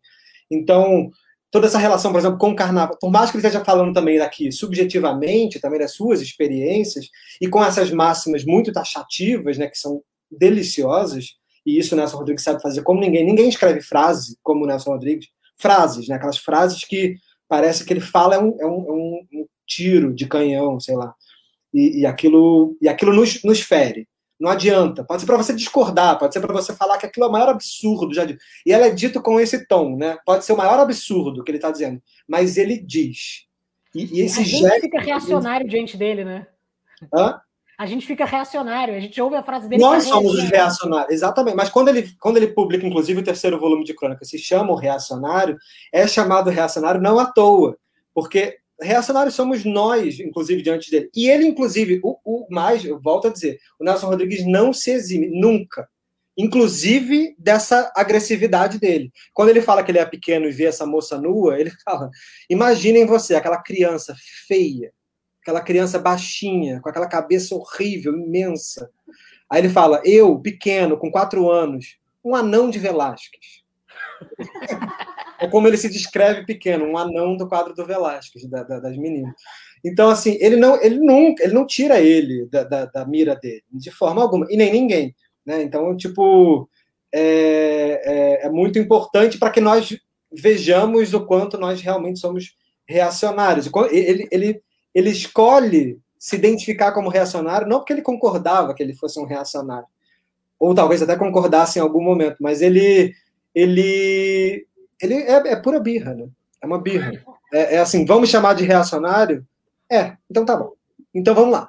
Então eu sou. Então ele fala assim, ó, ele diz, né, no meio de um sarau de granfinos, eu sou apresentado a um dos decotes presentes. E ele faz isso desde pequeno, porque ele diz que quando ele, ele diz que a nudez também, é, é, no carnaval, por exemplo, ele diz que depois desse carnaval da, da espanhola, é, a nudez acabou porque todo mundo começou a ficar nu o tempo inteiro, então, então, qual é a graça de se ficar nu? Né? Qual é a graça de mostrar o corpo? Qual é a graça de ter essa relação com esconder? Porque se você para de esconder, você não revela mais nada. E aí ele diz que ele nunca vai esquecer também que a segunda nudez para ele era um umbigo de uma odalisca num carro de carnaval. Porque todo mundo do carnaval da época da infância dele, ele diz que era o Rio de Machado, né? Ele fala que ele, ele, ele dá o ponto de mudança nesse carnaval, depois da espanhola. Ele fala: ali acabou o Rio do Machado, ali não tem mais José de Alencar. É, por causa desse umbigo. Ele fala que o umbigo da mulher nua, da mulher nua, da mulher odalisca, era a nudez. Ele falou: ela não estava nua, ela estava coberta, mas tinha uma barriga nua. Então aquela barriga anulava todo mundo que estava de roupa. Aquele recorte né, de pele fazia com que o mundo inteiro parasse de ter importância. Então só existia um umbigo. Aí ele diz que o umbigo é o mundo. Ele entra no, no, no, no, numa, assim, muito louca, a partir do desejo. É isso que eu acho que também é muito interessante. Né? É, é, a partir, e a partir da obsessão, ele fala, para mim, não tem ninguém que se preze que não seja constituído das suas obsessões. Uma pessoa só tem caráter porque ela é obcecada com X coisas.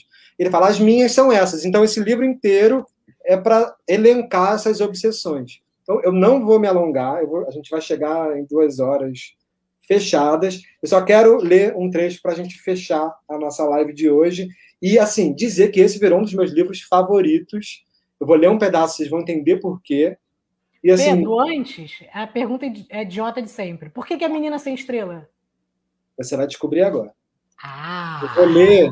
Olha esse gancho, hein? Olha Pô, esse gancho. Leu meus pensamentos.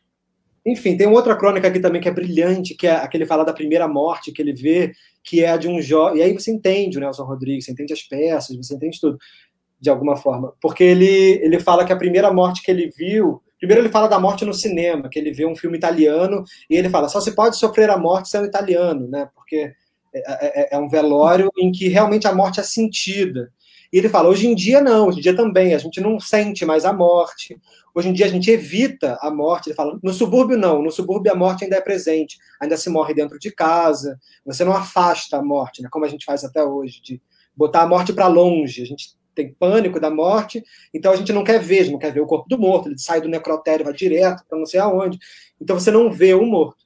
Aí ele fala do Getúlio, ele fala, é, é, o Getúlio foi muito esperto, porque ele não deu tiro na cara, ele deu tiro no peito, porque aí ele não destrói o rosto, então você pode ver o morto. Ele sabia disso. Então ele sabe que para você saber que um líder seu morreu e você, você entrar para a história como ele queria com aquele gesto, você não pode destruir a sua cara, como Kennedy, que teve a cara destruída, e aí você, ninguém conseguiu ver o Kennedy morto, porque cobriram o caixão. Então ele vai, ele vai amarrando tudo, Brasil, morte, desejo, né, de uma forma assim avassaladora, belíssima. E ele diz que a primeira morte que ele viu foi de um rapaz que estava brigando com a menina, namoradinha, que ele sempre via na rua. Era um rapaz muito bondoso, que sempre batia na cabeça dele, do anãozinho de Velásquez que ele era. E, e, e dá, prometia uma coisa, um doce, um sorvete, um treco. E ele ficava muito feliz, muito contente, até que um dia ele achou aquele cara muito estranho. E aí ele descobriu que ele tinha brigado com a namorada. Aí ele viu eles dois brigando na rua. E aí ele fala que eles brigaram loucamente, ele só viu a namorada dizendo alguma coisa e, e o menino falando: amanhã você vai me enterrar. E a menina não deu bola para aquilo, foi embora no meio daquela briga, não sei o quê. E no dia seguinte ele foi correndo é, é, é, ao farmacêutico e comprou um veneno e tomou no próprio balcão e caiu, estatelado morto. E ele só lembra, ele descreve aqui numa das crônicas, das pessoas chegando e ele entendendo que aquilo ali era a morte, porque até então a morte ele não tinha visto. E aí ele viu aquele corpo morto e ele só se lembra das, da, da, da, das duas mulheres, a mãe e a, e a namorada, abrindo espaço naquela multidão, a multidão tentando impedir que, que o rapaz chegasse perto e das duas, de maneira muito quase como uma imagem renascentista, jogadas, uma na cabeça e a outra nos sapatos, beijando os sapatos é, é, do, do rapaz. E ele, aí ele começa a dizer que a morte tem a ver com esse beijar os sapatos lustrados e tal. Então você entende o beijo no asfalto, você começa a entender tudo. Para fechar. Boca de ouro, né? Boca de ouro, exato. É, a coisa das versões do Boca de Ouro, né? Que ele vai pulando de versões, ele faz aqui com ele mesmo. Ele mesmo vai se desmentindo e vai e vai dizendo aqui eu minto, aqui eu menti. Na crônica passada eu falei uma imagem, mas eu inventei. Então ele mesmo vai. O nome do livro é, é, é A Menina Sem Estrela. Memórias é um exercício de memória, é um exercício prustiano. Então é, é, é fantástico. Vou ler só para vocês entenderem. E aí a gente fecha. É, não sei se a gente lê os comentários, porque eu vou ler aqui um pedaço longuinho. Não tem, não tem comentários. Só o Cruz Maltino aqui que está triste porque a gente está acabando. Ele falou: Ah, mas duas já acabou. A gente está craque agora em passar das duas horas. Enfim. Pois é. Não, amigo, sem pressa. Vamos lá, a tá décima. A décima crônica é, é a seguinte. Para mim é uma obra-prima. Volto aos meus quatro anos. E, de repente, os cegos aparecem ou por outra, antes dos cegos, eu vi uma menina, de pé no chão. A menina corre, atravessa a rua e vai beijar a mão de um padre. Durante toda a minha infância, a minha infância na Rua Alegre, havia sempre um padre e sempre uma menina. Sempre a menina para beijar a mão do padre.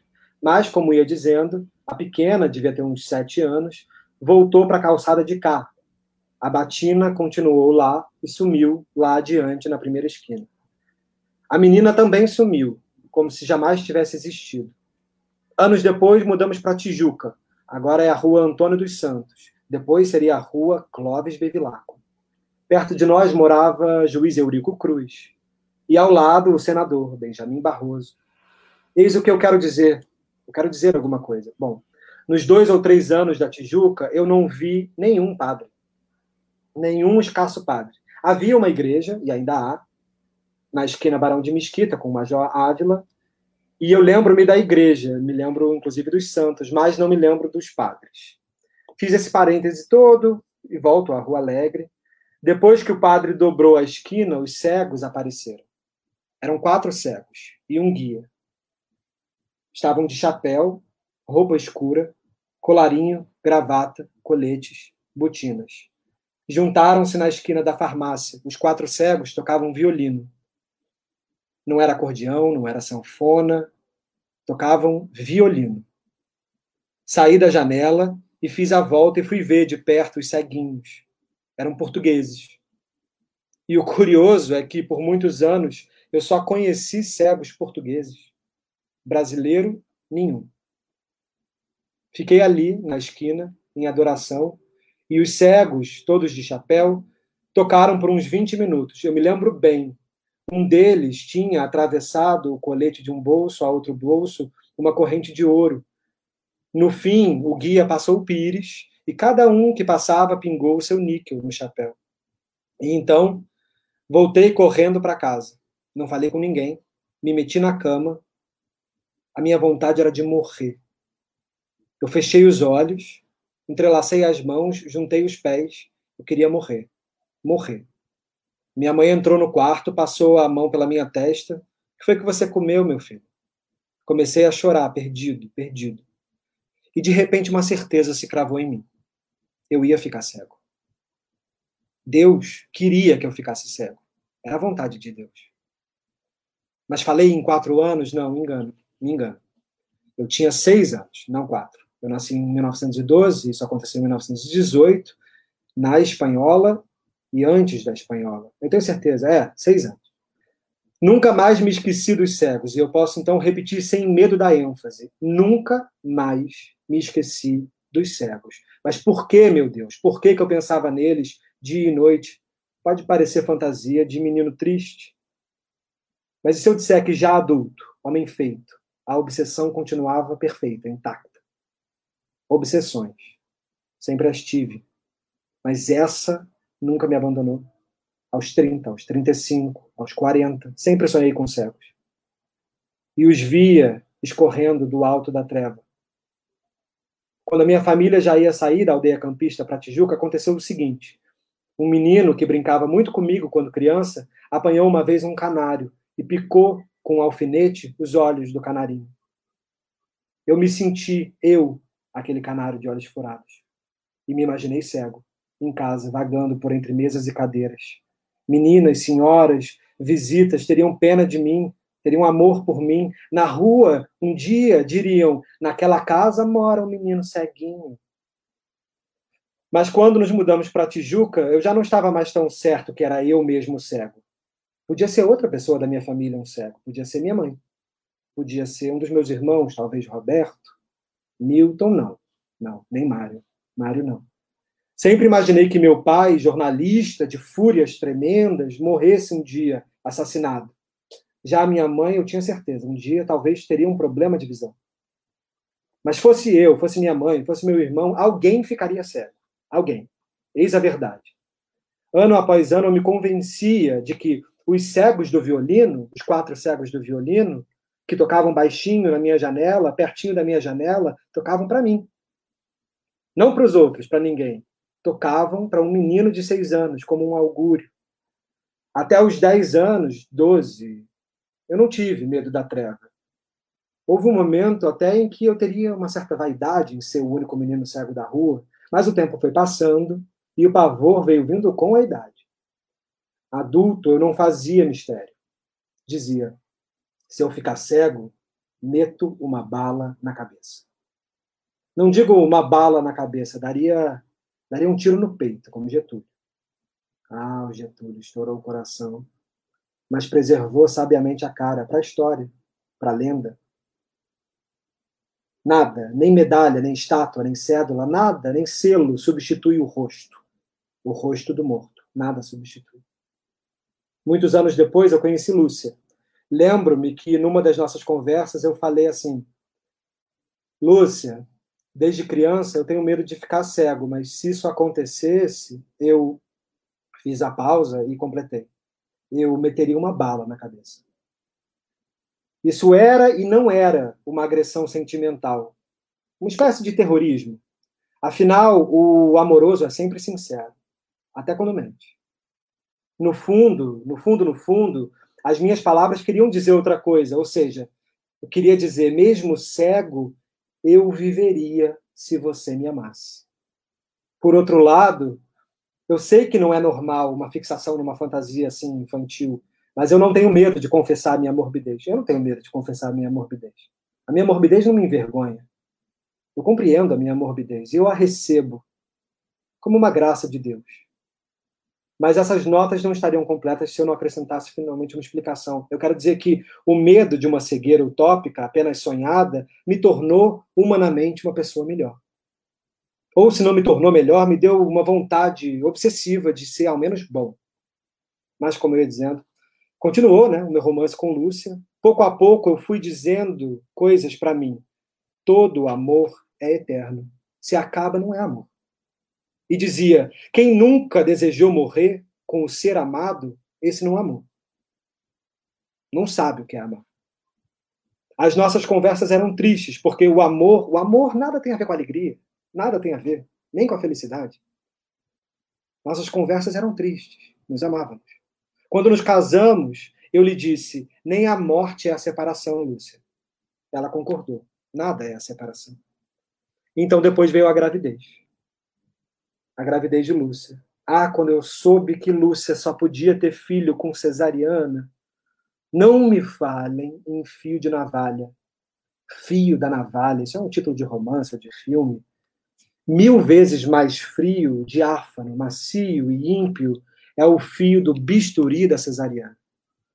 O marido, cuja mulher só pode ter filho de cesariana, terá que amá-la até a última lágrima. Lúcia me disse: se for menina, o nome dela vai ser Daniela.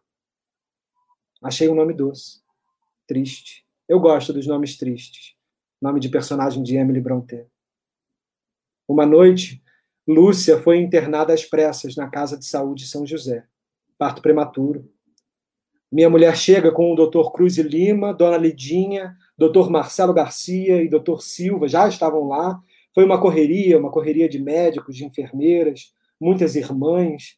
Doutor Valdir Tostes ia fazer o parto. Naquela noite, pensei muito no Starets Zósimo. Sim, na bondade absurda, senil e terrível do personagem Zósimo Dostoiévskiano. Há um momento em que todos nós somos Starets Zósimo o doutor Marcelo Garcia era o Starets Zosimo. E o doutor Silva Borges, e o doutor Valdir Tostes, e o doutor Cruz Lima também. Todos eram, naquele momento, o Starets Zosimo. Tudo aconteceu numa progressão implacável. Daniela nasceu e ela não queria respirar. Doutor Marcelo Garcia fazia tudo para salvar aquele soprinho de vida. De manhã, quase, quase, quase a perdemos. A irmã desesperada, batizou a minha filha no próprio berçário. Dr. Cruz Lima, o Dr. Marcelo da Silva Borges, lutaram corpo a corpo ali com a morte. Mudaram todo o sangue da garotinha. E ela sobreviveu. Lúcia quis ver a filha no dia seguinte e veio numa cadeira de rodas, veio empurrada por Dona Lidinha, voltou chorando, dilacerada. Também fui espiada nela pelo vidro do berçário. Uma enfermeira aparece e me pergunta risonhamente: O senhor é o avô da criança? Respondi vermelhíssimo. Mais ou menos. Mais uma semana Lúcia e Daniela vinham para casa. Tão miudinha, garota. Meu Deus. Cabia numa caixinha de sapatos. Dois meses depois, o doutor Abreu Fialho passa na minha casa, viu minha filha, fez todos os exames. Meia hora depois, descemos juntos. Ele estava de carro e eu ia para a TV Rio. Ele se ofereceu para me levar ao posto 6. No caminho, ele foi muito delicado, teve muito tato. Sua compaixão era quase imperceptível. Mas me disse tudo. Minha filha era cega.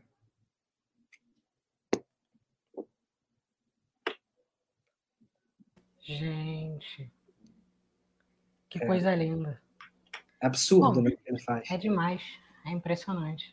Como ele, mas vocês percebem como ele vai passeando por tudo, ele mistura a política, ele mistura o Brasil com a vida, com a memória, com a loucura, com as obsessões.